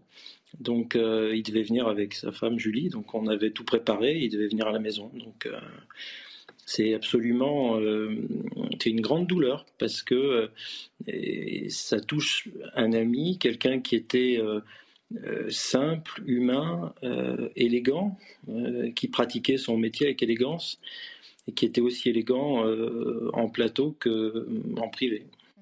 Vous l'avez euh, côtoyé, vous vous êtes confronté à lui hein, sur les plateaux. J'emploie ce terme entre guillemets, évidemment, parce qu'il s'agit euh, d'échanger euh, des avis. C'était un homme, je, l'évoquais à l'instant avec Pascal Pro, qui voulait voir le bon dans toute situation et, qui, quand il n'était pas d'accord avec vous, eh bien, le défendait fermement. Bah oui, on a passé des, des moments à discuter, à confronter nos idées. On était pas d'accord sur tout, c'est le moins qu'on puisse dire. Euh, Gérard était quelqu'un qui était pétri de culture, de culture historique notamment, euh, qui avait une approche de la politique, je dirais du journalisme politique dans ce qu'il a de, plus haut niveau c'est-à-dire qu'il euh, il était un, très très très fin connaisseur de l'histoire politique française, contemporaine, plus ancienne, le 19e siècle. Et moi, j'apprenais aussi auprès de lui, moi je suis un jeune débatteur, j'apprenais de sa culture. Euh, et, parfois on se confrontait parce qu'on n'était pas d'accord euh, sur notre vision des sujets d'insécurité, sur notre vision des sujets euh, civilisationnel. Et, c'était un plaisir parce que il, faisait partie de ces gens, vous savez, qui, qui, vous écoutent avant de vous répondre. Ce qui est toujours euh, assez savoureux, c'est qu'il il était dans, le débat. Il n'était pas euh, dans une banale confrontation, vous voyez, ayant pour but de, ramener ses idées. Il était dans un débat d'égal à égal. Euh, C'était un journaliste qui avait une carrière formidable. Il a dirigé la chaîne parlementaire. Il avait derrière lui des années et des années de métier. Et il était humble dans son approche du débat et il ne se comportait pas avec moi comme quelqu'un de, supérieur. Il était euh, euh, accessible, simple, euh, simple et, intelligent et pétri de culture. Donc évidemment, on, aime forcément débattre avec des personnes qui ont ces qualités. Et vous savez, c'est très précieux, c'est très rare. Et je crois que ça représente aussi assez bien ce qu'on fait sur cette chaîne. Donc c'était une fierté immense de travailler avec lui. Est-ce que vous diriez du coup que c'était facile de débattre face à lui? Ah Non, pas facile, parce que euh, il avait euh, non seulement de la répartie, euh, puis aussi il avait dans le débat, vous savez, cette, cet art d'être dans une confrontation où il n'était pas confronté pour se confronter, il se confrontait parce qu'il avait une autre idée que la vôtre. Et cette idée, il était en mesure de la défendre, de la prouver, de l'étayer. Et donc vous, bah, il fallait aussi en face pouvoir être en mesure de lui rétorquer la bonne parole. C'était euh, voilà, c'est pas simple en termes intellectuels, ça demandait de de l'esprit. Il y avait des, des joutes parfois un peu légendaires entre lui et Pascal, toujours d'ailleurs, euh, Pascal le disait, dans, dans la complicité, dans la bienveillance, malgré les désaccords, mais il y avait ce, ce goût du débat euh, qui n'est pas le clash, qui est le débat, avec une, une diversité d'opinions, on se confronte, et puis, euh, ça n'empêche pas euh, la bienveillance, la courtoisie, et puis après, plus encore, l'amitié ou la gentillesse de, Gérard. Je crois que s'il y a vraiment un, des mots qui, correspond le mieux à ce, qu'était Gérard, j'ai du mal à en parler au passé, pardonnez-moi, euh, c'était sa, gentillesse, euh, son visage qui était euh, doux, pétillant, voilà, c'était quelqu'un, je crois que je l'ai jamais connu de mauvaise humeur. Quoi. Oui, quelqu'un de, euh, de, joyeux euh, et un bon vivant. Vous l'avez souligné dès le début, comme si c'était aussi euh, là qu'on pouvait trouver le plus grand nombre de choses qui vous rassemblaient, lui et vous. Il y a le goût de l'histoire, vous l'avez dit, l'érudition et puis les, plaisirs de la vie. Un bon repas, c'est ce que vous avez mentionné d'entrée de jeu. Oui, c'était, vous savez, je crois qu'on partage tellement avec quelqu'un quand on partage sa table au sens le plus euh, physique du terme. Parce que vous savez, c'est d'ailleurs, euh, Gérard aimait son pays, son pays, euh, son terroir, parce que c'était le terroir de Rabelais aussi. Vous savez, à côté de sa maison, pas très loin de chez lui, il y a la Devinière, qui était la maison natale de Rabelais, où je suis allé il n'y a pas très longtemps. Et j'ai parlé avec la dame qui tenait le musée, qui connaissait bien Gérard, et elle me disait qu'il venait tous les ans visiter le musée. Donc c'était les lettres, c'était l'humanisme, parce que l'héritage de Rabelais, c'est aussi l'humanisme. Euh, et puis c'était, ben oui, la, bonne nourriture, le bon vin, les discussions euh, en, famille, entre amis, la générosité d'ouvrir sa table, pas regarder, voilà, accueillir, recevoir les autres, montrer les éléments d'histoire locale, l'agriculture la vie du, du, territoire. Et vous savez, je crois que euh, Gérard, il, ne faisait pas de la théorie, il faisait de la pratique avec l'enracinement. Euh, c'était un, farouche euh, enraciné, quelqu'un qui, qui, connaissait, qui aimait le, la ruralité, qui l'a, qui pratiquée. Et il la mettait en adéquation avec sa façon d'être, sa, sa manière de voir le monde, sa manière de recevoir. Et c'est pour ça que ça nous a euh, rassemblés, euh, curieusement, voilà, euh, par-delà des, points de débat politique, de politique contemporaine, il y avait chez lui un esprit profondément français, ce qui dans ma bouche est un merveilleux compliment. Merci beaucoup, euh, Paul Melun, d'avoir euh, euh, témoigné sur ce que vous avez partagé avec Gérard Leclerc, notre journaliste politique porté disparu ce soir après un, accident d'avion de tourisme. autre témoignage, celui d'Olivier D'Artigol, qui était tout à l'heure sur, sur notre plateau. Bonsoir, Olivier. Vous aussi, vous, vous avez partagé ce, ce, plateau de nombreuses fois, notamment dans l'heure des pros, avec Gérard Leclerc. Quel homme euh, était-il selon vous? Bon, Bonsoir Barbara et bonsoir aux équipes. Bon, c'est euh, un choc parce que Pascal, Pascal Pro a dit souvent que nous sommes un petit théâtre, euh, une petite équipe. Et je l'ai encore mesuré cet été dans mes déplacements. Les gens connaissent les intervenants, les participants, les jours et les horaires où nous intervenons il y a une fidélité, il y a une communauté humaine. Et donc, bien sûr, c'est un choc. Parce que Gérard Leclerc euh, était euh, une personnalité euh, centrale de ce petit théâtre où on peut discuter sérieusement de sujets sérieux, mais où on peut aussi discuter plus légèrement moi, ce que j'ai envie de dire sur lui, même si c'est un exercice un peu particulier, euh, c'est qu'on respectait beaucoup euh, sa conscience professionnelle déjà. Quand euh, Gérard intervenait sur un sujet, il le faisait en connaissance de cause. C'est son professionnalisme, le journaliste qu'il a été dans différents moments de sa vie. Et donc une connaissance, une expertise, un savoir et puis par rapport à moi, plus personnellement, étant donné qu'on partageait, disons, une sensibilité, il lui est arrivé de m'encourager, mais on en parlait toujours avec le sourire. Et euh, on aimait beaucoup faire l'émission. On parle d'un homme euh, engagé, euh, d'un homme passionné, qui était humaniste également. Vous le, J'imagine que vous, vous, le sentiez dans chacune de ces interventions. J'ai l'impression que, que l'homme qu'il était, on va dire, dans sa vie euh, privée, finalement, n'était pas si éloigné du journaliste politique, en tout cas de ce qu'on pouvait voir de, de, cette carrière de journaliste politique sur nos plateaux. Vous avez raison de le dire, Barbara, ça fait partie des personnes, et elles sont euh, chaque fois remarquables, où il n'y a pas de distorsion entre son comportement en plateau et les échanges qu'on pouvait avoir euh, avant et après les émissions.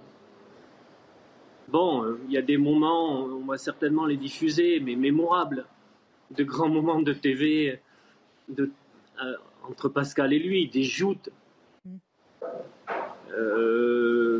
idéologiques parfois, mais avec toujours à la fin de l'émission la tape dans le dos, le rire le fait qu'on puisse ne pas partager euh, les mêmes idées, mais être copains. Bon, ça, par les temps que nous traversons, euh, c'est quelque chose euh, qu'il va falloir continuer à défendre. On en revient à ce spectacle et à cette comédie un petit peu hein, médiatique que vous évoquiez au début de votre intervention, c'est-à-dire qu'on peut, on peut débattre, échanger des idées, mais ne pas se détester ni se haïr pour autant. Ben oui, c'est le principe même de l'émission. Mais beaucoup de gens ont tendance à l'oublier, vous le dites, hein, dans, nos sociétés euh, actuelles. Est-ce que Paul Melun nous parlait d'un débatteur qui écoutait, qui respectait euh, énormément son interlocuteur, qui est une autre valeur qui a tendance à se perdre aujourd'hui euh, dans notre société? Oui, c'est-à-dire. Quel, quel, débatteur Oui, vous avez décrit quelqu'un de, de, très respectueux. Comment c'était de débattre, ou en tout cas d'opposer une idée à ce qu'il avançait lui? Déjà, il avait des convictions et des idées et des connaissances. Donc ça, c'est plutôt mieux pour aborder un débat mais il pouvait faire preuve d'altérité aussi. C'est-à-dire que le contenu d'un débat, l'évolution d'une discussion pouvait l'amener euh, euh, à, choisir un autre angle, à, se repositionner ou pas. Il avait aussi un tempérament. Et euh, c'est ce que je retiens ce soir. C'est-à-dire une, il venait sur le plateau et il défendait crânement ce qu'il souhaitait défendre, dire, parfois dans le tumulte. Quand Gérard disait c'est un peu plus compliqué que ça, euh, il avait euh, le plus souvent raison. Parce que le, dans les débats que nous vivons, avec l'actualité telle qu'elle est, on a peu l'occasion de, de, développer, de, d'aller vers justement cette complexité dont on a besoin. Et l'altérité, c'est le fait qu'il pouvait être touché par un argument auquel il n'avait pas euh, pensé, et il pouvait très simplement accorder le point, dire oh vous avez raison. Bon, mais euh, quand j'ai parlé du petit théâtre, je pense aussi euh, beaucoup à Pascal ce soir. J'imagine que ça va être très douloureux, puis à tous les copains. Bon, mais c'est triste, voilà. Merci beaucoup Olivier Dartigol d'avoir apporter euh, ce que euh, vous connaissez de l'homme, Gérard Leclerc, notre journaliste spécialiste en politique, hein, on l'appelle, qui est porté disparu après euh, un accident d'un avion de tourisme. L'AFP confirme que cet avion, à bord de cet avion se trouvaient trois personnes, dont Gérard Leclerc, que deux corps ont été localisés. Les recherches engagées dans la fin de journée ont été suspendues par la nuit tombée. On continue de, évidemment, se renseigner, essayer d'avoir des informations et puis surtout euh, de recueillir le témoignage de ceux qui côtoyaient euh, Gérard Leclerc sur nos plateaux. C'est votre cas également, Elisabeth Lévy. Bonsoir, merci d'intervenir. Bonsoir Elisabeth, oui on vous sent comme, comme tout le monde un peu stupéfaite effectivement au vu de cette information qui reste encore difficile à, confirmer évidemment sachant le peu d'éléments que nous avons à disposition. Oui, oui on, a, eu, la confirmation de la nouvelle tout à l'heure quand j'ai quitté le plateau. Bah, d'abord, j'ai envie de dire une chose, c'est que je pense, je me rappelle, on plaisantait un peu, euh, on a plaisanté plusieurs fois euh, sur le fait qu'il pilotait des avions, parce qu'il il aimait piloter, et bah voilà, je me dis que la première chose à laquelle j'ai pensé, c'est qu'il est mort en faisant quelque chose qu'il adorait, et bon, voilà. Euh, mais que, évidemment, on perd un camarade pour nos plateaux, un homme absolument charmant, et qui pour moi avait une immense qualité qui est peut-être euh, le cœur de l'ADN de CNews, qui est le goût du débat, du désaccord. On pouvait s'engueuler sur les plateaux. Encore que moi, il m'arrivait d'être d'accord avec lui. Hein. Sur les retraites, on a fait front commun. car on était très minoritaire, mais, mais euh, on pouvait se disputer sur les plateaux, et puis euh, tout de suite après euh, se reparler tout à fait normalement. Il avait de l'humour, il avait, il y avait la vie, et puis je veux dire, il aimait, il aimait beaucoup de choses de toute façon, de la France, de la culture française. Il parlait souvent, à plusieurs reprises, il a parlé de son parcours. Il était, il avait l'ordre du mérite agricole, je me rappelle, dont il était très fier. Donc il avait aussi un ancrage très euh, très euh, français, je dirais. Et euh, non, c'était vraiment un, un camarade. Excusez-moi, j'ai du mal à trouver les mots parce que la, nouvelle m'a un peu sonné. J'ai eu du mal à le croire, à vrai dire. Mhm. Et encore maintenant, ça me paraît réel. mais c'est quelqu'un, évidemment, avec qui il était tout à fait agréable de ferrailler, de polémiquer, de, de discuter, de débattre, hein, comme on le fait. Euh, Quel débatteur était-il selon vous ou face à vous?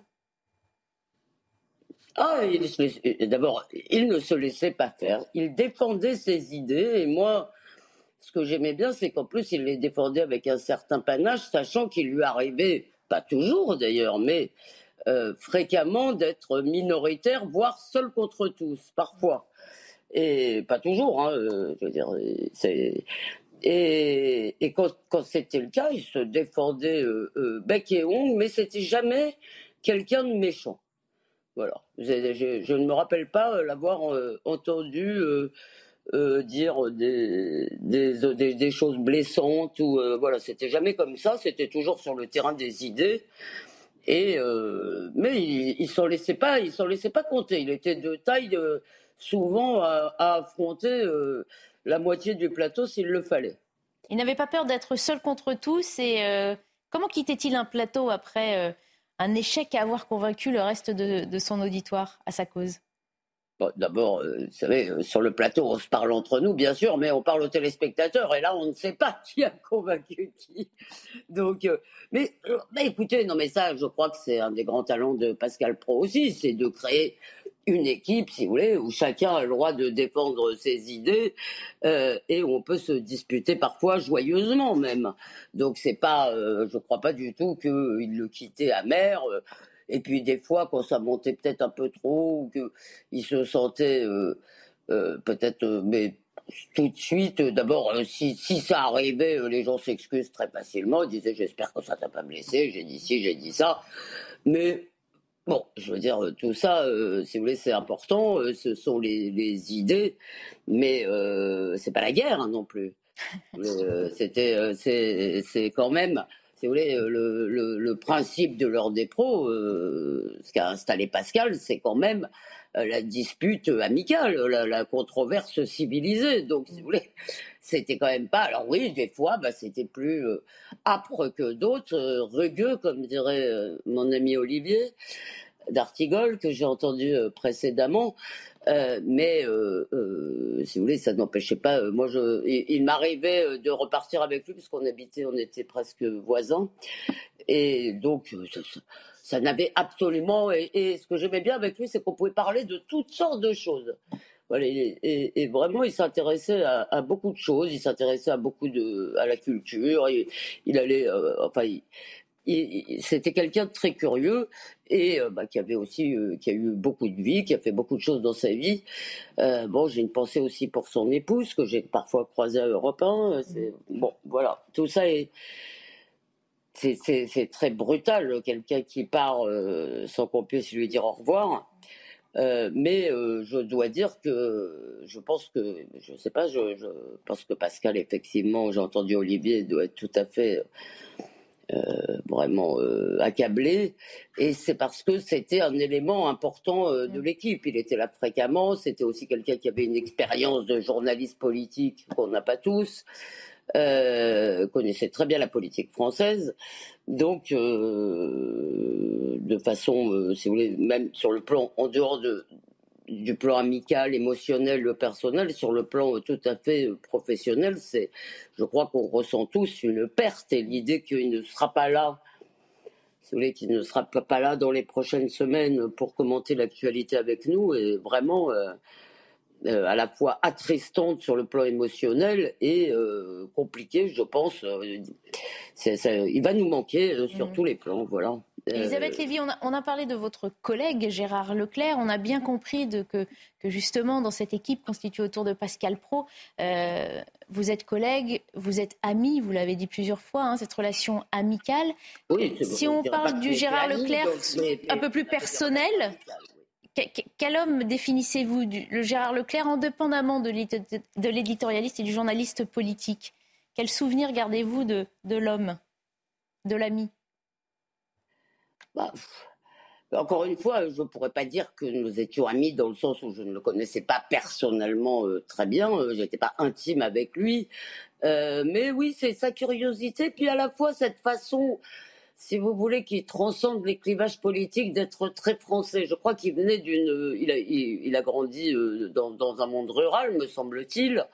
Il en parlait souvent. Je vous dis, ça nous faisait rire parce que euh, je crois qu'il était très fier d'avoir le mérite agricole, qu'il avait refusé d'autres décorations, mais il était très fier d'avoir le mérite agricole. Alors, Son attachement justement à la France.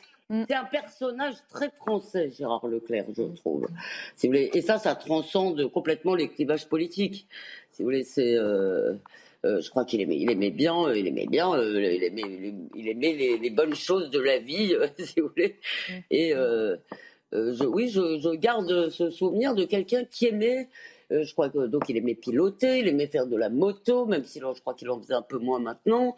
donc qui, qui, aimait quand même qui, qui, avait beaucoup d'activités, euh, beaucoup de choses qui le tenaient dans sa vie. Évidemment, il y avait euh, sa famille. Euh, et je pense à eux en ce moment, ça doit être vraiment terrible d'apprendre cette nouvelle comme ça au cœur de l'été. Donc, mais voilà, voilà ce que je dirais, c'est que c'était pour moi un personnage qui incarne une certaine douceur de vivre française. Mm. Merci beaucoup Elisabeth pour, euh, pour vos mots, euh, votre témoignage après euh, la disparition de, Gérard Leclerc. On va passer la parole à Georges Fenech, lui aussi collègue et ami de Gérard Leclerc. Bonsoir Georges, merci beaucoup d'apporter vous aussi hein, votre témoignage. C'est donc un, collègue et un ami de toute l'équipe de l'heure des pros et plus largement de, cette chaîne qui, est partie.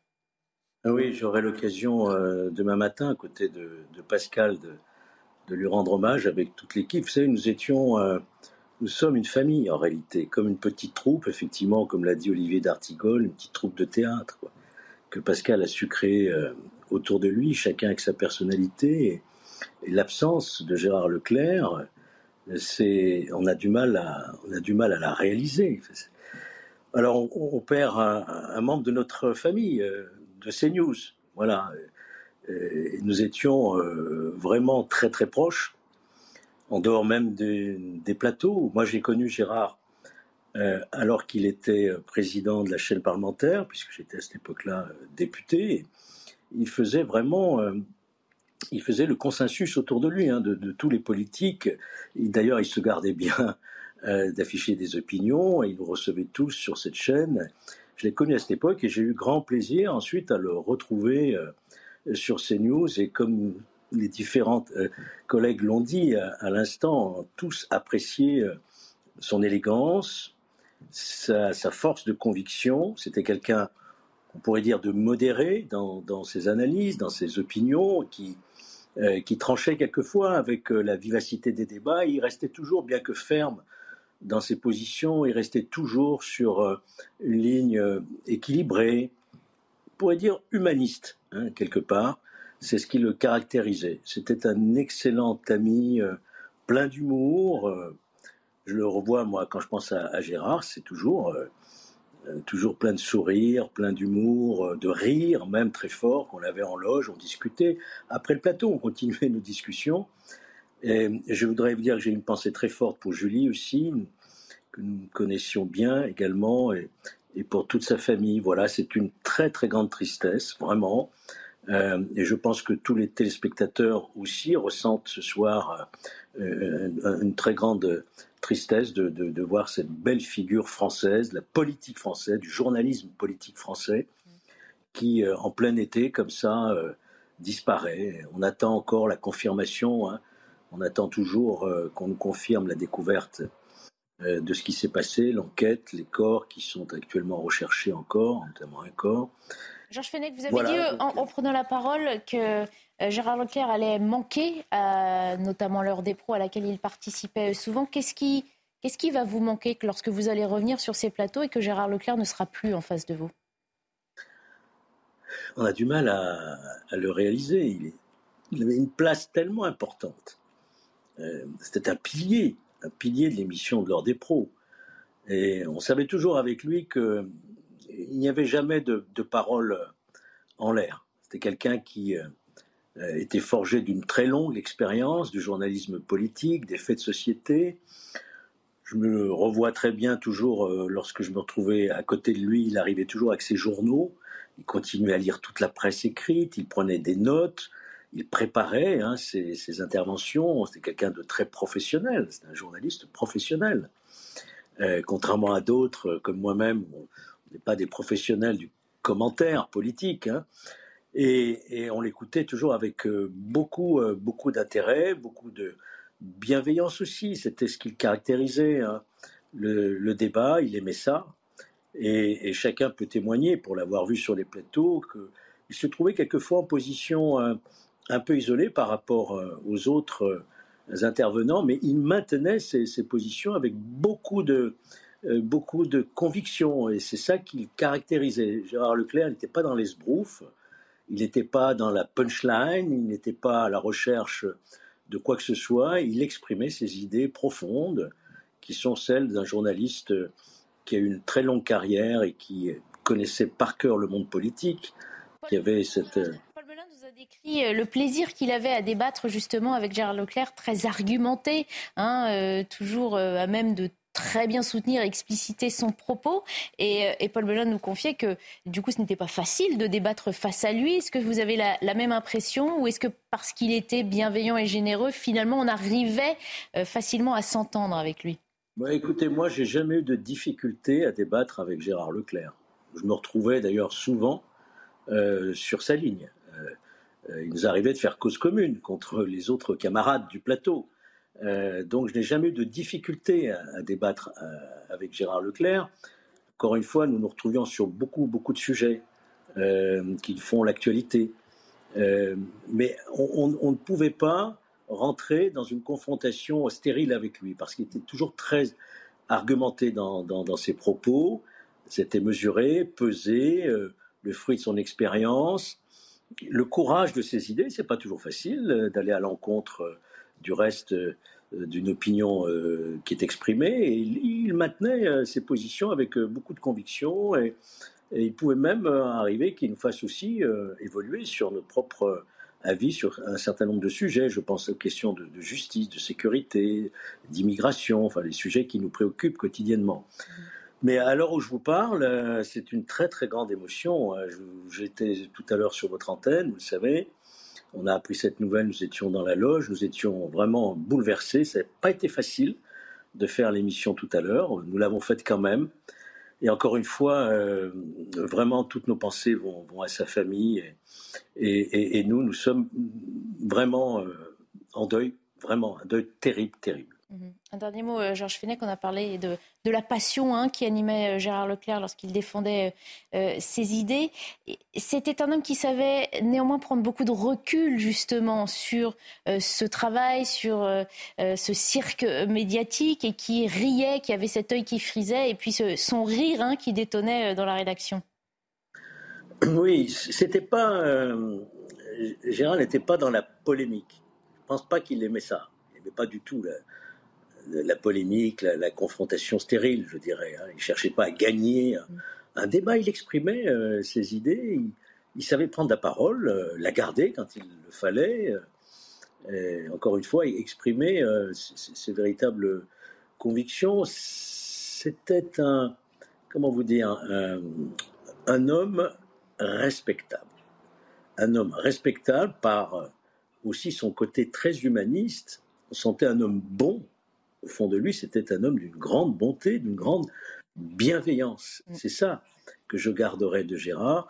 C'était un homme, on ne pouvait pas se corréler. Quelquefois, quand euh, ça montait un petit peu en adrénaline, notamment avec Pascal, ils il acceptait le rôle. Il acceptait, non, pas, non pas par soumission, hein, pas du tout, il, acceptait d'être quelquefois mis en difficulté, mais on sentait que ses convictions étaient chevillées au corps et c'était tout à son honneur au moment. Mais encore une fois, moi je garde de, Gérard aussi ces moments très précieux d'amitié en dehors des plateaux. Il nous arrivait de nous retrouver dans des dîners, euh, de pousser la chansonnette, des fois la guitare ensemble.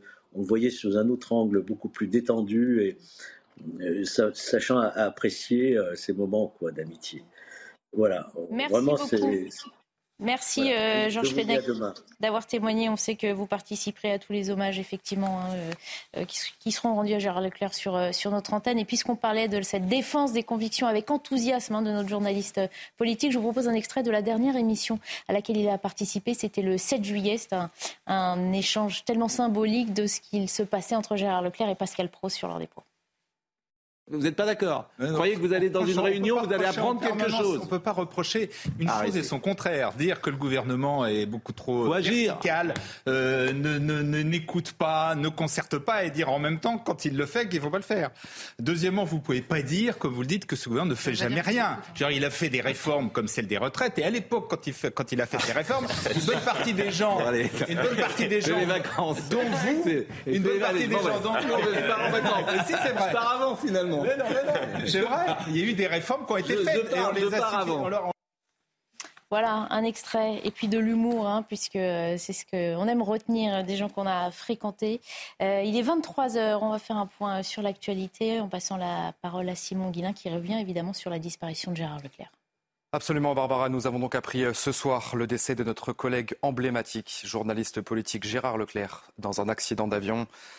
Le Gérard faisait partie des chroniqueurs de la chaîne. Il était présent euh, aux côtés de Pascal Pro dès la première émission de l'heure des pros.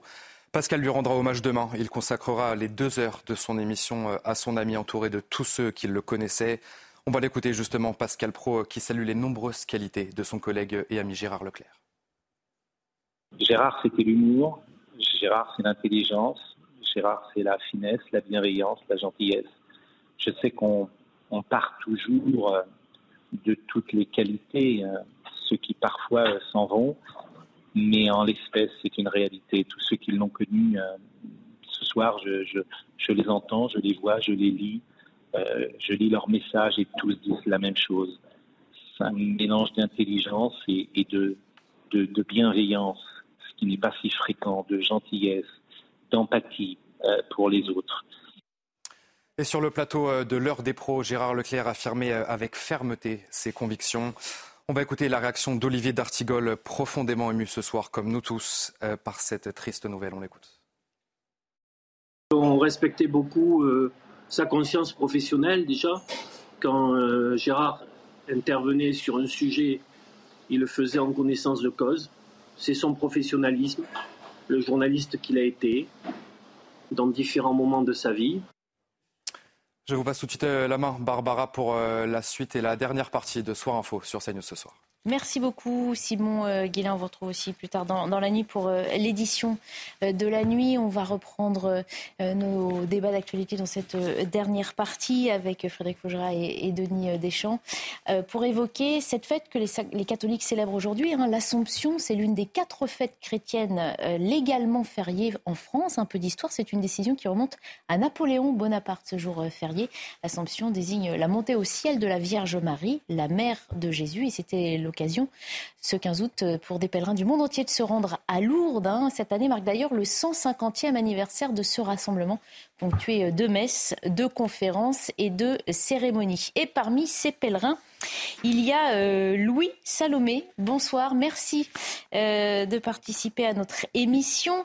vous êtes donc à Lourdes. Est-ce que vous pouvez nous expliquer les raisons qui vous ont mené à faire ce pèlerinage aujourd'hui? Bonsoir. Euh, alors, si je suis venu à Lourdes, déjà c'est mon premier pèlerinage à Lourdes et euh, je voulais euh, rendre service, tout simplement. je voulais rendre service pour les malades. je fais partie au sein du pèlerinage national de, l'équipe d'organisation qui est au service des autres services. donc il y a ceux qui s'occupent des malades dans les accueils des malades ou des handicapés. Il y a aussi les brancardiers qui, qui promènent les malades dans le sanctuaire.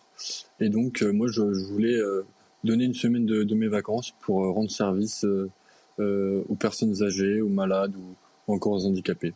C'est donc la première fois pour vous, vous nous l'avez dit. Qu'est-ce que vous retenez de cette, euh, de cette journée? Euh, bah, Aujourd'hui, c'était un moment fort, euh, le dernier jour de ce, pèlerinage à Lourdes. On a eu bah, la messe solennelle avec, bah, comme vous avez vu, de nombreux prêtres, quelques évêques. on a eu une prière à la grotte de la Vierge Marie pour la France et pour le monde. ça a été un moment fort, beaucoup de rencontres, beaucoup de sourires. Euh, Est-ce que vos euh, attentes ont été euh, atteintes? Puisque c'était une première J'imagine que vous aviez, vous vous en faisiez une idée, vous vous êtes confronté à la réalité. Est-ce que vous le referez? Oui, bah, bien sûr. J'ai été très heureux et très content de, ce pèlerinage. ça a dépassé mes attentes. Il y, a, une grande communion entre, entre tous les pèlerins qui sont présents. donc oui, c'est sûr, je, referai et je reviendrai avec plaisir. Alors le thème de cette année hein, à Lourdes, c'est Ensemble, bâtissons sur le roc. Le roc, j'imagine, étant euh, les fondements de l'Église catholique. On dit beaucoup hein, ces dernières années que ce roc est un peu fendu, que l'Église peine à attirer notamment euh, la jeunesse. Quel regard portez-vous euh, sur cette situation? Bah, C'est vrai qu'on on entend souvent parler du manque d'engouement, pardon, sur la religion catholique. Euh, mais là, je pense que le pèlerinage à Lourdes, euh, c'est un bon exemple qui montre que bah, euh, bah non, il y a beaucoup de jeunes qui, qui viennent rendre service, prier et, et donc bâtir le roc. Donc en plus à Lourdes, c'est c'est parfait parce que le sanctuaire est bâti sur un rocher. donc donc oui, c'est c'est un, un, moment fort mmh et je pense que bah, y a, ça a réuni beaucoup de gens et ça a créé quelque chose euh, pour euh, tous ces pèlerins. Mhm. Ce pèlerinage hein, et cette Assomption qui tombe quelques jours seulement après euh, les JMJ à Lisbonne en présence du pape François. Est-ce que vous avez senti un, effet Journée mondiale de la jeunesse peut-être sur cette participation au pèlerinage de Lourdes? Oui, bah, c'est vrai que j'ai participé il y a deux semaines au pèlerinage, pardon, au JMJ à, Lisbonne. Et euh, c'est vrai que bah, on retrouve quelques personnes euh, euh, à Lourdes qui participent aux, deux pèlerinages. c'est vrai qu'il y a, je dirais, c'est différent puisque on est plus dans un esprit de service pour les pour les autres à Lourdes. Mais c'est des moments très forts, surtout quand on est jeune comme moi, étudiant, pour pour vivre sa jeunesse autour de la religion. Mmh et puis le pape François hein, se rendra à Marseille, c'est désormais officiel. Il sera donc en France le 23 septembre. Il viendra prendre la parole euh, devant un rassemblement d'évêques des villes de toutes les rives de la Méditerranée sur la question des migrations. Est-ce que vous y serez là aussi? Alors malheureusement, je n'y serai pas, mais euh, bien sûr, je suivrai euh, à distance. c'est vrai que ça a été un plaisir de le voir, de le voir à, Lisbonne, mais, mais je, je, serai dans la prière avec tous ces pèlerins ou toutes tous ces catholiques euh, qui seront à Marseille. Un dernier mot aussi, peut-être, euh, euh, Louis, c'est justement aujourd'hui dans le, Parisien qu'on retrouve Henri, ce héros d'Annecy qui avait éloigné l'assaillant hein, des enfants jouant au bord du lac. c'est un jeune homme qui a qui n'a jamais caché euh, sa foi, l'importance de la religion euh, dans sa vie, et qui, avec cet acte héroïque, a touché beaucoup de gens, croyants ou pas d'ailleurs, parce qu'il avançait tout un tas de valeurs, de, qu'on entend un peu dans vos propos aussi, hein, de, de, générosité, de bienveillance envers l'autre. C'est important d'avoir des témoignages euh, comme celui d'Henri pour, là aussi, essayer de, réunir les Français. Oui, bah, je pense que c'est important. comme a dit le pape François, n'ayez pas peur. donc je pense que pas avoir peur de, montrer euh, sa foi. Euh, il faut, euh, je pense, bah, donner, aller vers les autres, aimer son prochain, donc aller à la rencontre des autres. Et comme l'a fait Henri en, sauvant, en sauvant cette attaque, bah, je pense que c'est important aussi à notre échelle. Sûr que bah, on peut pas agir partout où il y a des problèmes, mais on doit faire de notre mieux pour, montrer et donner notre, joie et notre, foi ou en... Voilà, je dirais n'ayez pas peur, les mots du pape sont très bien. Le message est entendu. Merci beaucoup, euh, Louis Salomé, d'avoir euh, participé à notre émission. S'excuse pour le retard dû évidemment euh, au bousculement de, l'actualité. merci beaucoup. Un mot sur cette église catholique, ce roc. C'est vrai que l'image est, belle. Hein. Encore une fois, je, n'attaque pas. Je voulais symboliser cette attaque. Le roc est un petit peu fendillé ces dernières années. On sait que l'Église tente d'attirer de, nouveau. et finalement, cette actualité peut, peut l'y aider cette actualité peut certainement l'y aider, mais je voudrais revenir sur l'actualité en fait, euh, euh, dont on peut se réjouir s'il y a une bonne nouvelle aujourd'hui ou ce soir. Ben, finalement, c'est que cette fête, qui est celle des catholiques euh, chrétiens, des chrétiens pardon, catholiques et orthodoxes, mm faut oublier personne, c'est parfaitement déroulé aujourd'hui. chaque grande fête religieuse, chaque grand temps religieux euh, derrière, il y a toujours une exigence de sécurité, il y a toujours des inquiétudes, il y a toujours beaucoup de préparation. Gérald Darmanin avait appelé d'ailleurs à accroître la surveillance des lieux de culte. Exactement. Euh, quand on, parle de l'actualité, nous amène à parler beaucoup de sécurité, beaucoup de police. Et bien aujourd'hui, euh, tout s'est parfaitement déroulé. C'est juste normal, mais c'est bien aussi de le signaler parce qu'il n'y a pas que des mauvaises nouvelles. Et c'est bah, formidable et important qu'une journée comme ça puisse se dérouler sans incident. Denis Deschamps. Oui. C'est L'Assomption, c'est un marqueur important dans le calendrier des chrétiens. Euh, donc je me réjouis que tout se soit bien passé, que ceux qui ont participé euh, aient pris plaisir à y participer. Et euh, je me rappelle, il y a 15 jours, le, pape devant un million et demi de personnes, principalement des jeunes. C'était c'était également une très belle fête. Hein, c'est comment dire l'expression de sa foi dans la joie donc ça, ça fait du bien aussi, ça fait du bien à tout le monde. Euh, et puis n'oublions pas également tous ceux qui prennent du temps sur leur temps de travail, sur leur temps de vacances, pour cheminer sur le chemin de Saint-Jacques aussi. C'est la saison, c'est l'époque, et euh, beaucoup, beaucoup de gens euh, vont justement aller à la rencontre des autres. On voit beaucoup de joie, beaucoup de rencontres, beaucoup d'échanges. Voilà, donc tous ces marqueurs-là sont importants dans la vie d'un chrétien, et effectivement, tout s'est très bien passé, et c'est tant mieux. Et ces, ces mots d'Henri hein, dans le Parisien aujourd'hui, qui, qui, envoie une carte postale. Hein, c'est vraiment un petit peu de son périple qui continue. Hein, il fait son tour des cathédrales. Là encore une fois, croyant ou pas croyant, c'est vrai que rendre hommage à ces, euh, ces, bâtiments qui sont les témoins de notre histoire et de notre patrimoine culturel également, c'est un, un, joli message envoyé à. Et bien sûr. Bien sûr, c'est l'histoire, c'est l'histoire du peuple de France et du peuple d'Europe, d'ailleurs, pour la plupart. Euh, c'est important, ces monuments, euh, ce sont des choses qui se dressent dans l'histoire, c'est le rappel de l'histoire. Et, euh, et d'ailleurs, je fais le pont avec ce que vous disiez, hein, euh, vous rappeliez, ensemble bâtissons sur le roc. Et c'est assez intéressant de voir ce mot de bâtir. Bâtir, on est tellement habitué dans cette modernité turbulente à vouloir consommer de suite, à vouloir s'approprier des choses de suite, sans investissement, sans montée du désir. Comment peut-on avoir une satisfaction s'il n'y a pas la montée du désir en face? Et on veut tout tout de suite. Eh bien non, la plupart des choses, comme une carrière, comme une vie, ça se construit. Ça se construit sur des bons fondamentaux. Si les fondamentaux sont bons, c'est-à-dire l'éducation, c'est-à-dire prendre le temps, prendre le temps de, passer du temps avec ses enfants justement pour échanger, pour apprendre, pour, euh, pour euh, échanger du savoir, eh bien on construit petit à petit. Et c'est ça le rock. Et c'est ça qui fait devenir les choses grandes mmh. et rayonnantes. C'est beau. Ah, vous pourriez convaincre des foules indécises. C'est vrai. Allez, un dernier euh, sujet sur euh, le classement des étudiants euh, français. On parle régulièrement ici de la dégringolade du niveau des élèves français dans les classements mondiaux. Eh bien, Shanghai publie celui des formations universitaires dans le monde en sciences dures. Hein. les critères sont très précis. Ils ont examiné 2500 formations, ils en ont trié 1000.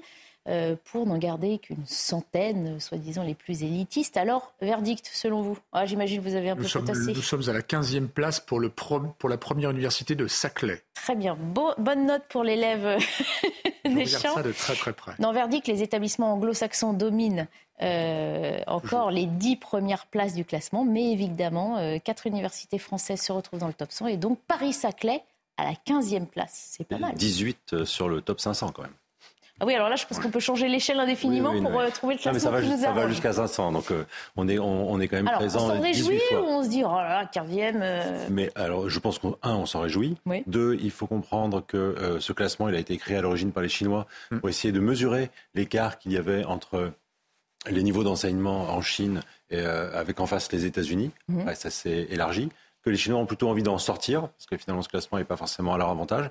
Vous l'avez évoqué, il y a des critères qui sont extrêmement précis. Alors on, peut, on peut les citer. Hein. Euh, six critères euh, principaux, dont le nombre de prix Nobel et de médailles euh, Field, qui récompensent les mathématiques, considérés donc, comme le Nobel des mathématiques parmi les étudiants diplômés, mais aussi parmi les professeurs. On tient compte aussi du nombre de chercheurs les plus cités dans leur discipline ou le nombre de publications dans les revues Sciences et Nature. Donc tout ça fondé sur la recherche hein, principalement et pas sur la formation. Parce qu'on pourrait croire qu'au début, on, hmm. qualifie la qualité de l'enseignement délivré. Exactement. Donc c'est sur ce premier point que je voulais insister sur le fait que la méthodologie est peut-être euh, contestable ou peut-être contestée par certains, mais en tout cas elle est parfaitement transparente. Mhm. Donc ça déjà on peut s'en réjouir.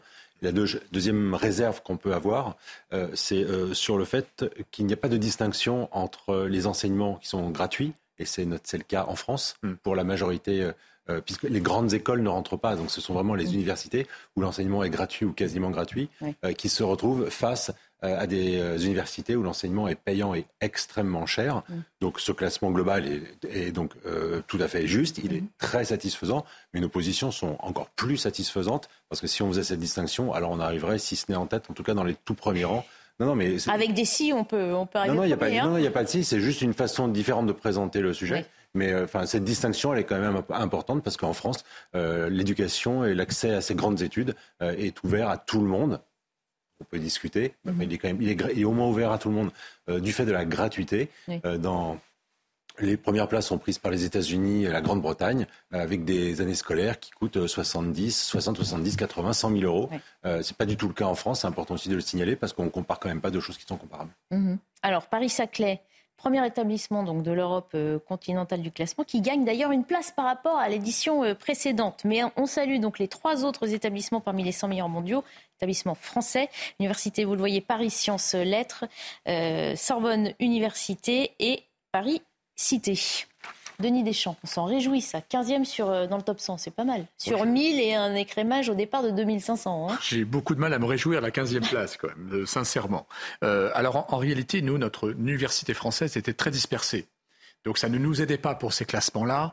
Et c'est pour ça qu'en fait, on est en train de faire un pôle Paris-Saclay très important où les écoles se rattachent à Paris-Saclay. Et justement, c'est pour ça qu'on commence à peser euh, dans, le classement. Et effectivement, vous l'avez rappelé, euh, c'est un classement très étrange en réalité parce que, alors d'abord, des Nobel ou des, ou des médailles Fields chez les étudiants, il y en a assez peu quand même. Mais au niveau des professeurs, euh, donc là, pourtant, la France est comme très primée très très primés, mais effectivement c'est un peu notre désavantage parce qu'ils sont répartis un petit peu sur le territoire. Je pense par exemple à des prix Nobel d'économie qui sont à Toulouse. Bon, ils sont pas dans l'université parisienne, alors que Cambridge ou Harvard ont plutôt tendance à centraliser, à concentrer. Et d'ailleurs ils les concentrent avec un phénomène très simple, c'est qu'ils les payent très cher puisque l'année universitaire est très très coûteuse, comme vous l'avez dit, ça leur permet de, payer très cher leurs chercheurs. Et ils enseignent très peu d'ailleurs, parce qu'effectivement, il y a le savoir et il y a la vitrine. Mm. Et puis ensuite, il y a le jeu des publications. Et les publications, là, c'est un. C'est très décrié, hein, ce système de notation du nombre de publications. Voilà, c'est un univers très complexe parce qu'en réalité, un chercheur va avoir tout le mal du monde à être publié dans les publications de rang 1 Hein, c'est celle-ci qui compte euh, parce qu'en en fait il y a des pondérations et, effectivement c'est très difficile de percer. Une fois qu'on a percé, ben, en fait on peut publier, mais l'accès est compliqué. Hum, ça ne veut pas dire que c'est un bon ou un mauvais chercheur, celui qui essaie, mais c'est compliqué. Donc c'est pour ça que ce classement, comme vous l'avez dit, il a des avantages, mais il a aussi des inconvénients, et c'est pas automatiquement en notre faveur. Mmh. Mais ceci dit, l'école en règle générale, hein, je parle de l'école en tant que recherche universitaire, elle est d'un excellent niveau en France. C'est pour ça que je ne me satisfais pas de la 15e place, parce qu'elle ne reflète pas automatiquement notre réalité. Notre université française, elle est largement au niveau d'un Cambridge, par exemple sans aucun problème, ou d'une université comme Harvard. Bon, en même temps, ce sont des à la tête de ce classement. C'est vrai qu'on l'a pas cité. Et souvent, d'ailleurs, elle est souvent dans le top 2 ou top 3 à Harvard. Hein. Mais attention, c'est encore d'autres problématiques et c'est une autre gestion de l'université. Mais, mais nous, on a une recherche euh, brillantissime en France, qui est assez peu mise en avant d'ailleurs en France, où nos chercheurs sont très mal payés, mm. nos professeurs sont très mal payés, et, c'est compliqué de devoir faire de la recherche en tout en donnant beaucoup de cours pour aussi euh, subvenir à leurs besoins. Donc là, il y a, il y a qui, qui du coup partent souvent euh, de l'autre côté de l'Atlantique. Dans Il y a un phénomène d'aspiration de l'autre côté. On remonte hein, évidemment les, lauréats qui arrivent en tête de ce classement. Il y a Harvard, il y a Stanford et il y a le, MIT du Massachusetts. On sait que les plus brillants des chercheurs euh, français qui s'estiment effectivement mal rémunérés, pas assez valorisés, partent souvent dans ces universités-là. C'est une, fuite des cerveaux, alors là, qui nous coûte cher, on peut dire c'est une, réalité, d'où l'importance d'avoir une lecture très objective de ce classement et ne pas se limiter euh, aux places telles qu'elles nous sont présentées.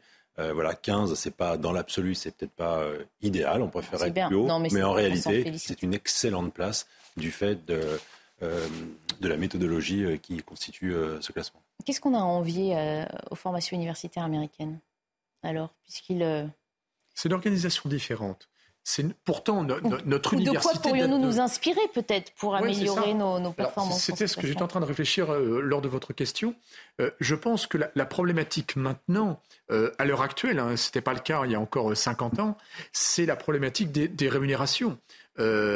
puisque ce jeu-là a été imposé dans ce monde-là, eh bien, soit on joue, soit on joue pas. Mais si on joue pas, on se, on se met en dehors de, de, ce monde. Donc c'est pour ça que euh, on, a peut-être tout intérêt à développer ce que les Américains font d'ailleurs. Hein. Les anciens élèves font beaucoup de donations. Hein. Il, y a, beaucoup de jeux de, de, donations et de fondations aux États-Unis pour ceux qui réussissent.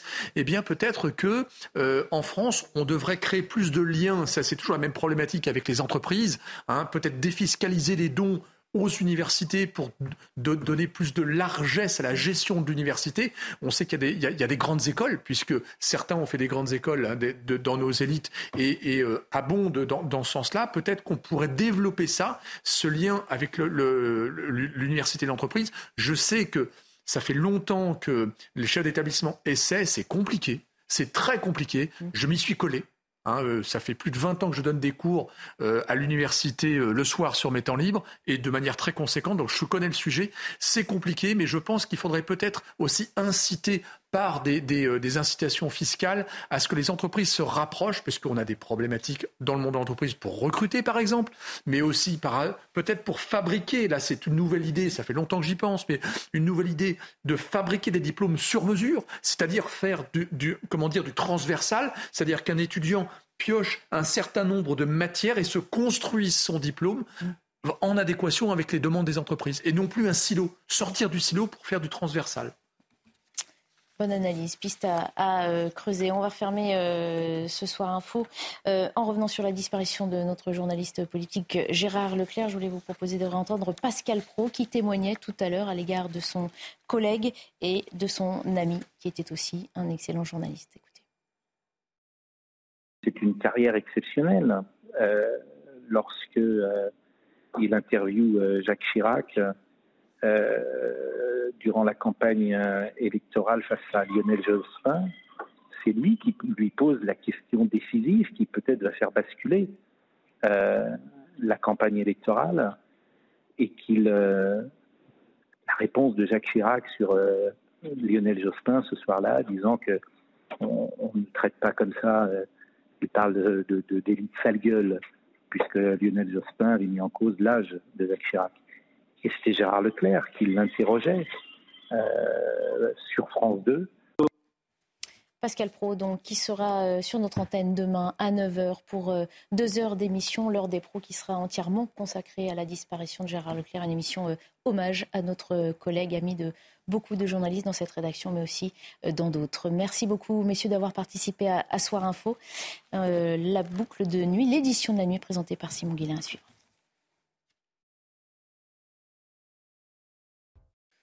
Bonsoir à tous, soyez euh, les bienvenus dans votre euh, grand journal de la soirée sur CNews. Euh, nous avons appris ce mardi soir le décès de notre collègue emblématique journaliste politique Gérard Leclerc dans un accident d'avion. Gérard faisait partie des chroniqueurs de la chaîne. Il était présent aux côtés de Pascal Pro dès la toute première émission de l'heure des pros. Pascal lui rendra hommage demain. Il consacrera les deux heures de son émission à son ami, entouré de tous ceux qui le connaissaient. On va l'écouter Pascal Pro qui a réagi ce soir et qui salue les nombreuses qualités de son collègue et ami Gérard Leclerc. Gérard, c'était l'humour. Gérard, c'est l'intelligence. Gérard, c'est la finesse, la bienveillance, la gentillesse.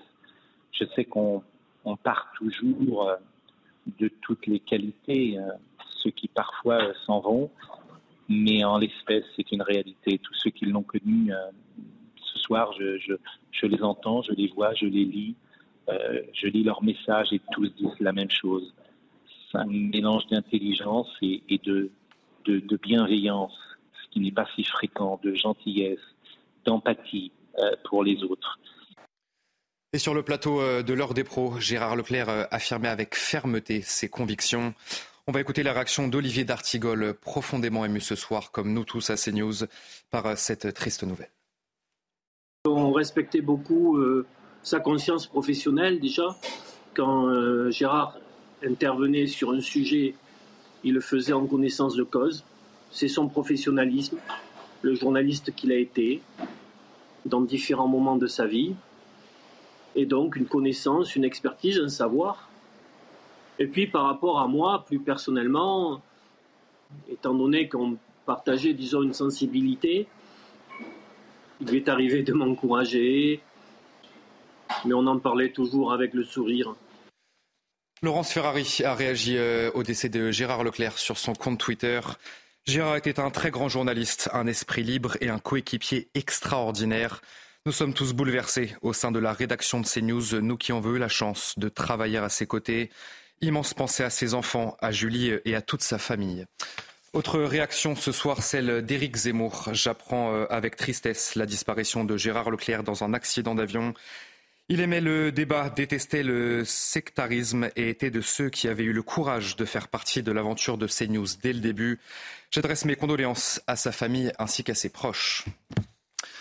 Dans le reste de l'actualité, ce soir, près de 250 soldats du feu, toujours mobilisés cette nuit dans les Pyrénées-Orientales. Après l'incendie qui a parcouru hier soir 480 hectares, l'incendie a pu être fixé la nuit dernière par les sapeurs-pompiers. Un camping a été détruit à Argelès-sur-Mer et plusieurs dizaines de personnes évacuées attendent toujours dans un gymnase d'être relogées. Tancred Guillotel avec Alexandre Ninguez. 3000 personnes et trois campings ont été évacués d'urgence dans les Pyrénées-Orientales. Les flammes ont parcouru près de 500 hectares dans cette zone très touristique du sud de la France. Plus de 650 pompiers ont été mobilisés, notamment sur la commune d'Argelès-sur-Mer. L'évolution, elle a été favorable cette nuit. Les pompiers ont réussi à contenir ce feu et donc aujourd'hui, on est plutôt dans la sécurisation, dans l'évitement d'une reprise parce que les conditions restent délicates. Au total, 8 Canadair et 3 hélicoptères bombardiers d'eau ont été déployés lundi soir et ce jusqu'à la tombée de la nuit. Il reste à l'intérieur de cette zone euh, des risques importants parce qu'il reste euh, des points chauds, il reste euh, des fumerolles et il reste potentiellement des bouteilles de gaz ou des choses qui peuvent s'inflammer. Sept salles d'hébergement ont été ouvertes pour accueillir les personnes évacuées. Il a fallu que on prépare les tables, les chaises, nous sommes en train de mettre les couchages en place. Il a fallu leur donner à manger, à boire. Rendez-vous compte, nous avons dû faire, faire dans l'urgence 1500 baguettes de pain, ça ne rien. Mais euh, ce sont juste des petites choses, des yaourts pour les enfants, plusieurs centaines. Nous n'avions pas ça sous la main. 30 maisons ont été touchées par les flammes, ainsi que plusieurs entrepôts. Il y a une, une entreprise de production de cactus et plantes grasses, où là on a tout perdu puisque toutes les serres euh, ont brûlé. Et la seconde entreprise, c'est une location de box et de garage. Et là, on a perdu à peu près la moitié des, des box. Les vacanciers ont d'ailleurs été autorisés à regagner les trois campings évacués par précaution. En revanche, le camping des Chênes Rouges à Argelès-sur-Mer restera fermé ce mardi, après avoir été partiellement détruit par le feu. Cet après-midi, le ministre de la Transition écologique Christophe Béchu s'est rendu sur les lieux de cet incendie. Et il a fait part de la solidarité du gouvernement euh, à tous ceux qui ont été touchés euh, directement par ces flammes hier soir. Si je vous donne les chiffres du nombre d'hectares brûlés depuis le début de l'été, c'est spectaculairement beaucoup plus bas que l'année dernière, où on avait connu une année record. Mais l'été n'est pas fini. On a une vague de canicule qui arrive. Notre sujet aujourd'hui, c'est de rappeler tout le monde à la vigilance parce que 95% des feux sont d'origine humaine. Et donc, certains par accident, d'autres par le fait de pyromane.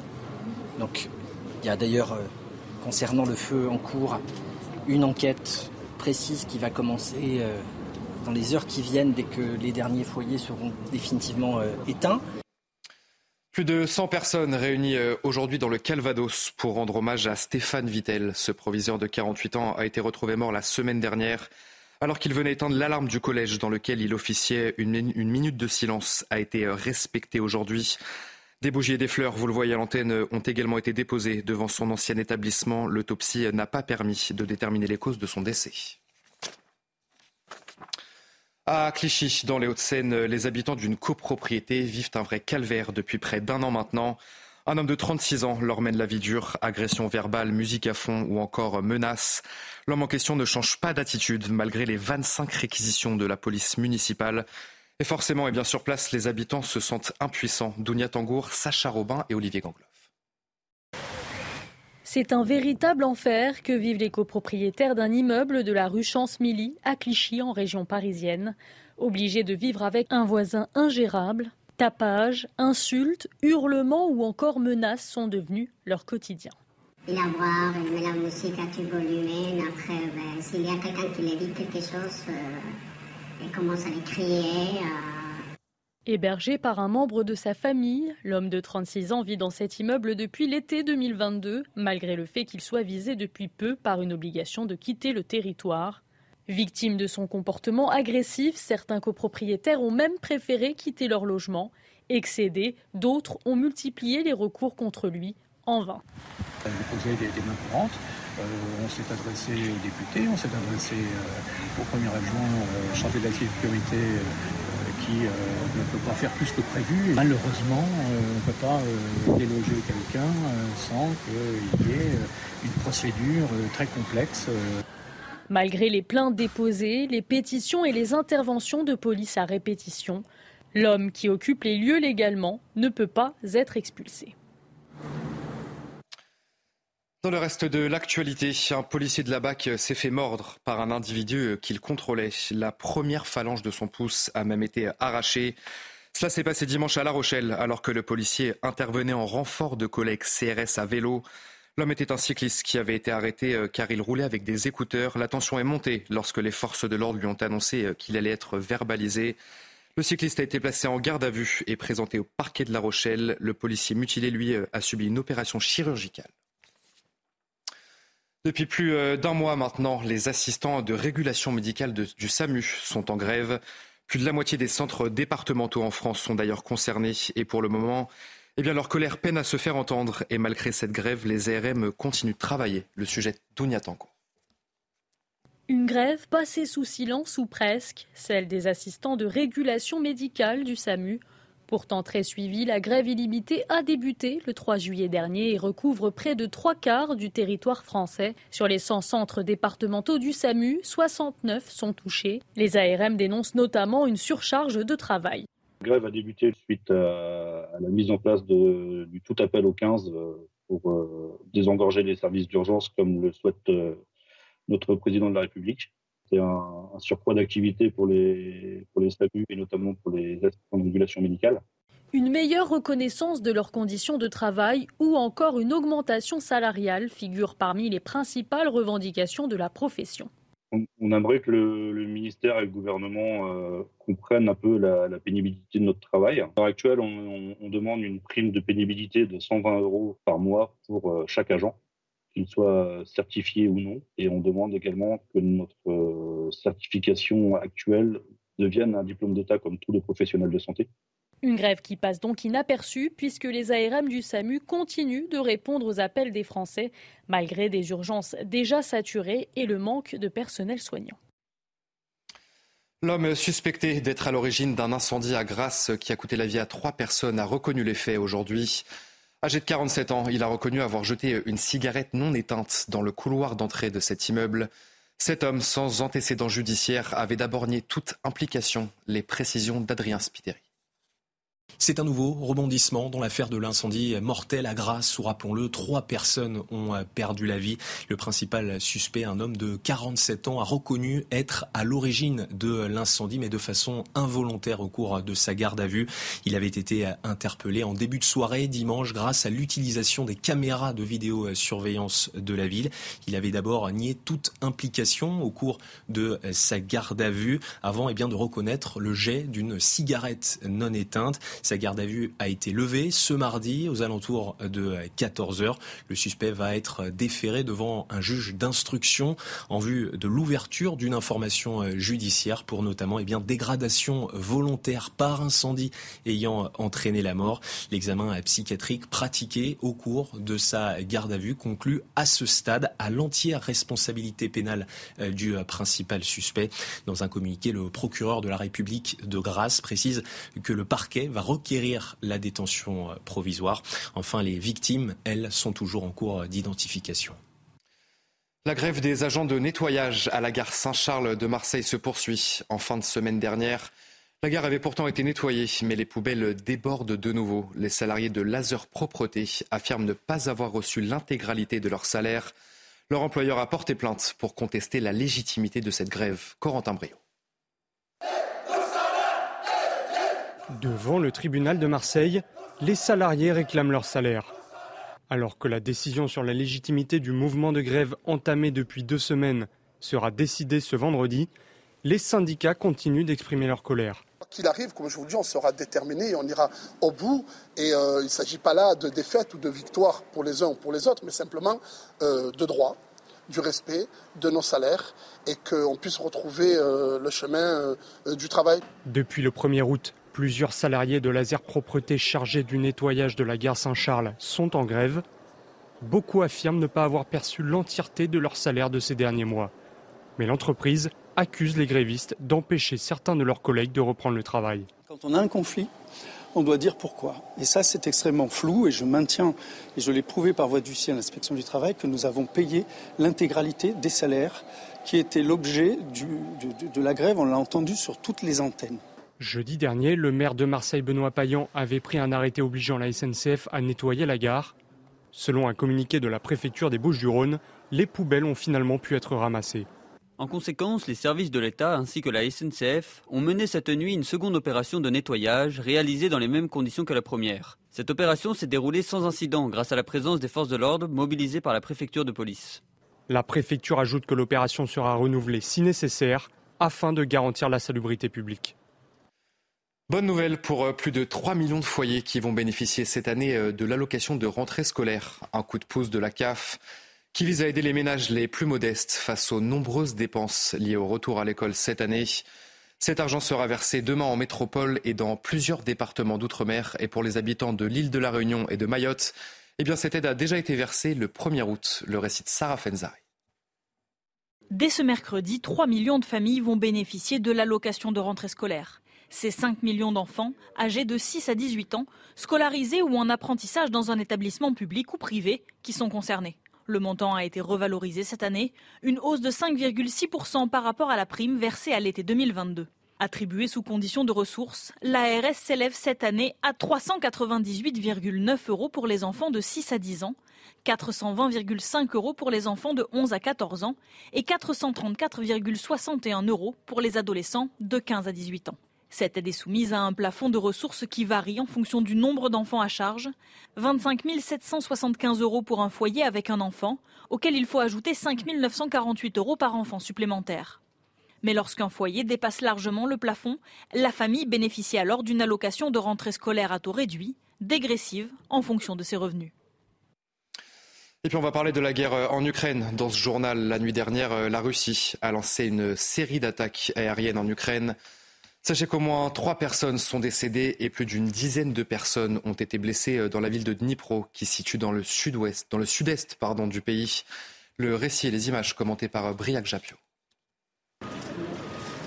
Une façade éventrée, des vitres brisées, c'est tout ce qu'il reste de ce complexe sportif de Dnipro. Les missiles sont tombés dans la nuit, réveillant tous les sportifs qui résidaient dans le centre. Lorsque nous avons entendu la première explosion, nous n'avons pas compris ce que c'était. Puis il y a eu une deuxième explosion. Nous nous sommes immédiatement mis à l'abri dans la cave. De là, nous avons entendu la troisième et la quatrième explosion. C'était très effrayant. Je n'ai pas de mots pour décrire ce que j'ai ressenti. Les habitants de la ville, désormais habitués à vivre au rythme des alertes de raids aériens, restent désemparés face à la destruction de leur infrastructure civile.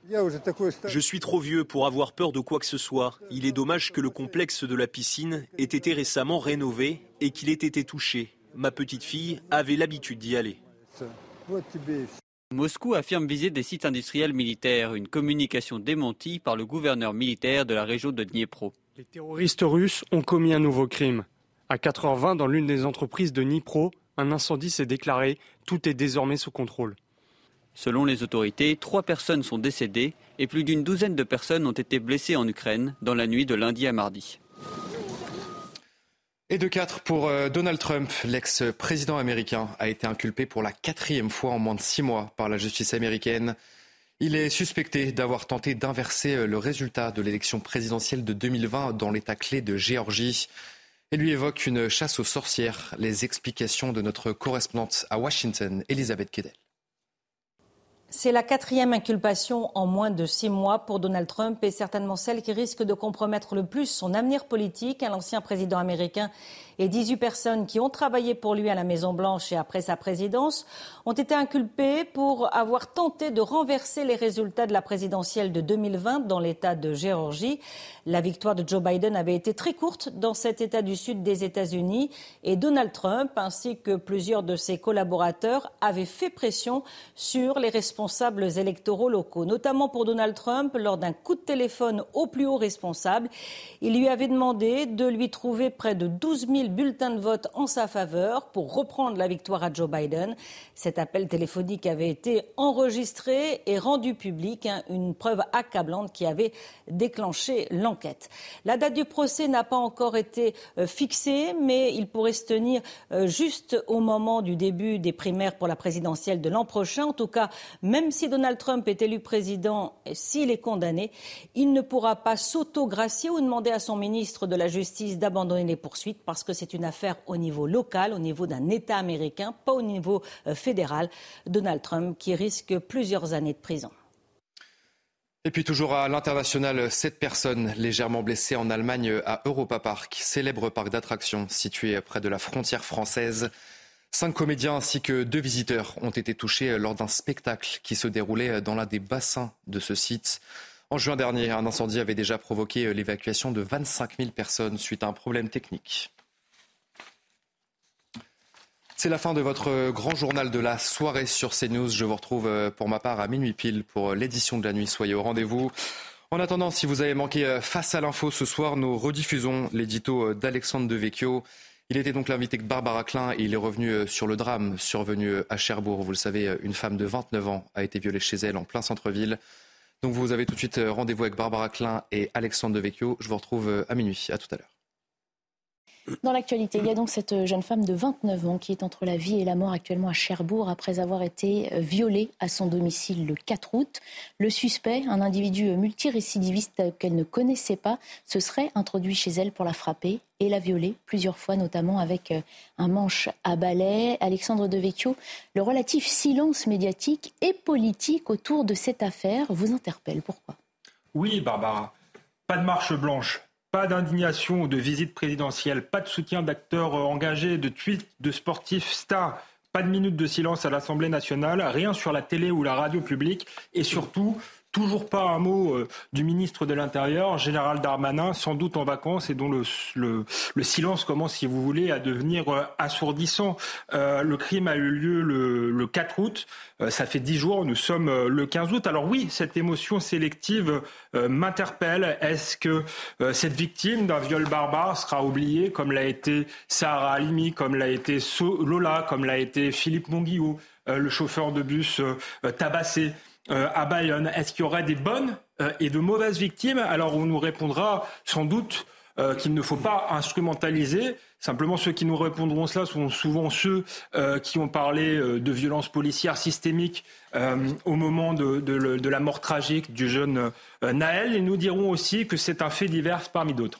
Et pourtant, selon vous, ça ne peut pas être considéré justement comme un simple fait divers. Non, cette euh, jeune femme de 29 ans, entre la vie et la mort, n'est pas un fait divers, pas plus que ne l'était Sarah Halimi, que ne l'était Philippe Monguillot, que ne l'était euh, Lola. D'abord parce qu'ils ont un visage et une histoire, et ensuite parce que euh, les violences qu'ils ont subies s'inscrivent en réalité dans un contexte de violence systémique.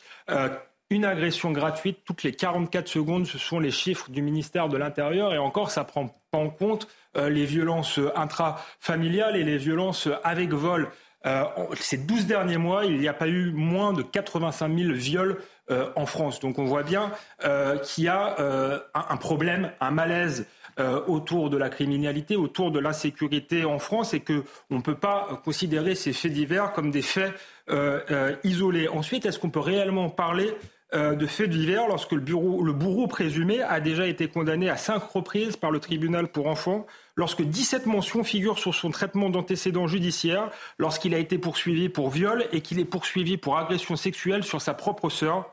Cette affaire est donc bien, Barbara, une affaire politique qui pose la question des multirécidivistes et des défaillances de la justice française. Alors justement, on se penche sur ce, que fait la justice face à de tels euh, faits divers ou événements euh, plus dramatiques. Que, risque vraiment euh, Omar N, l'odeur présumé de ce crime? Il a été mis en examen pour viol avec barbarie. Donc, théoriquement, euh, il encourt euh, une peine de prison euh, à perpétuité. Sauf que le, problème, c'est que la perpétuité réelle dans ce pays n'existe pas.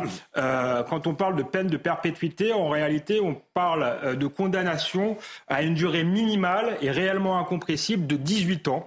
Alors ça peut être allongé dans de rares, cas à 22 ans ou à 30 ans, ce qui signifie en réalité que le criminel, hein, qui a 18 ans aujourd'hui, euh, pourrait ressortir dans 18 ans, c'est-à-dire avant ses 45 ans. On peut imaginer qu'il sera encore un danger pour la société. Le chercheur du CNRS, Pierre-Victor euh, Tournier, euh, retenait une durée moyenne de 20 ans euh, pour une condamnation à perpétuité, à tel point finalement que quelqu'un qui est condamné à 30 ans de prison a plus de chances de faire une peine longue, de faire 30 ans de prison, que quelqu'un qui est condamné à la perpétuité réelle. Alors il faut préciser que si la France a institué une véritable peine de perpétuité incompressible, avec des gens qui ne sortiraient pas de, prison euh, à vie, elle serait condamnée par la Cour européenne des, droits de l'homme, euh, qui estime finalement que tout individu euh, a le droit à être réhabilité un jour ou l'autre. je crois que c'est une illusion finalement, c'est une vision assez idéologique de la justice et malheureusement, il y a sans doute certains crimes qui ne peuvent pas être réhabilités. Mmh. Est-ce que vous êtes en train de dire qu'il faudrait rétablir une peine de perpétuité réellement perpétuelle? Oui, tout à fait. Euh, je crois, si vous voulez, que certains observateurs s'étonnent qu'aujourd'hui, selon les sondages, il y a, toujours euh, la moitié des Français qui seraient favorables à, la peine de mort. Euh, d'autres euh, expliquent que si on dénonce trop fortement les violences, on encourage la guerre civile. Je crois au contraire que les Français n'ont pas du tout soif de vengeance et que si une partie d'entre eux reste favorable à la peine de mort, c'est justement parce qu'ils n'ont pas la certitude, si vous voulez, que les gens qui ont commis des crimes atroces, qui pourraient constituer une menace par la suite pour la société, restent en prison. Donc je crois qu'il y va euh, si vous voulez, de la crédibilité euh, de la justice euh, et de la paix civile. Il faut préciser aussi que ça s'inscrit dans un contexte où les peines en France ne sont pas suffisamment exécutées. Simplement 41% des peines de prison ferme sont exécutées selon une enquête de l'Institut pour la justice. C'est donc tout le système judiciaire français qu'il faut revoir si justement on ne veut pas qu'il y ait euh, des tentations de justice personnelle, des tentations de transformer la justice en, vengeance. Il faut que la justice soit réellement euh, ferme et fasse, aujourd'hui son travail. C'est vrai qu'on aurait envie de remonter à la signification, à la décision originelle de, choisir ce terme perpétuité si dans les faits, elle n'est pas perpétuelle. Oui, euh, c'est effectivement euh, une forme euh, d'abus de, d'abus de, de, langage. Mm. Et je vous disais que ça, ça, ça, ça relevait de, principes sans doute humanistes, l'idée que finalement tout individu a le droit à une seconde chance. Mais on mm. voit que dans les faits, c'est plus du mm. tout adapté à la société et surtout les peines sont, sont beaucoup trop courtes. Dans le cas présent, on voit bien que l'individu est, est, un, est un prédateur. ressortir à 45 ans, effectivement, il est, il est un danger pour la la société, dans le meilleur des cas, s'il est effectivement condamné à cette peine de, perpétuité réelle. Donc je crois qu'il doit y avoir euh, une prise de conscience et qu'on doit sortir de principes faussement humanistes finalement euh, qui ne mènent qu'à une seule chose, faire douter euh, de la justice. Or, dans une démocratie, on a besoin d'une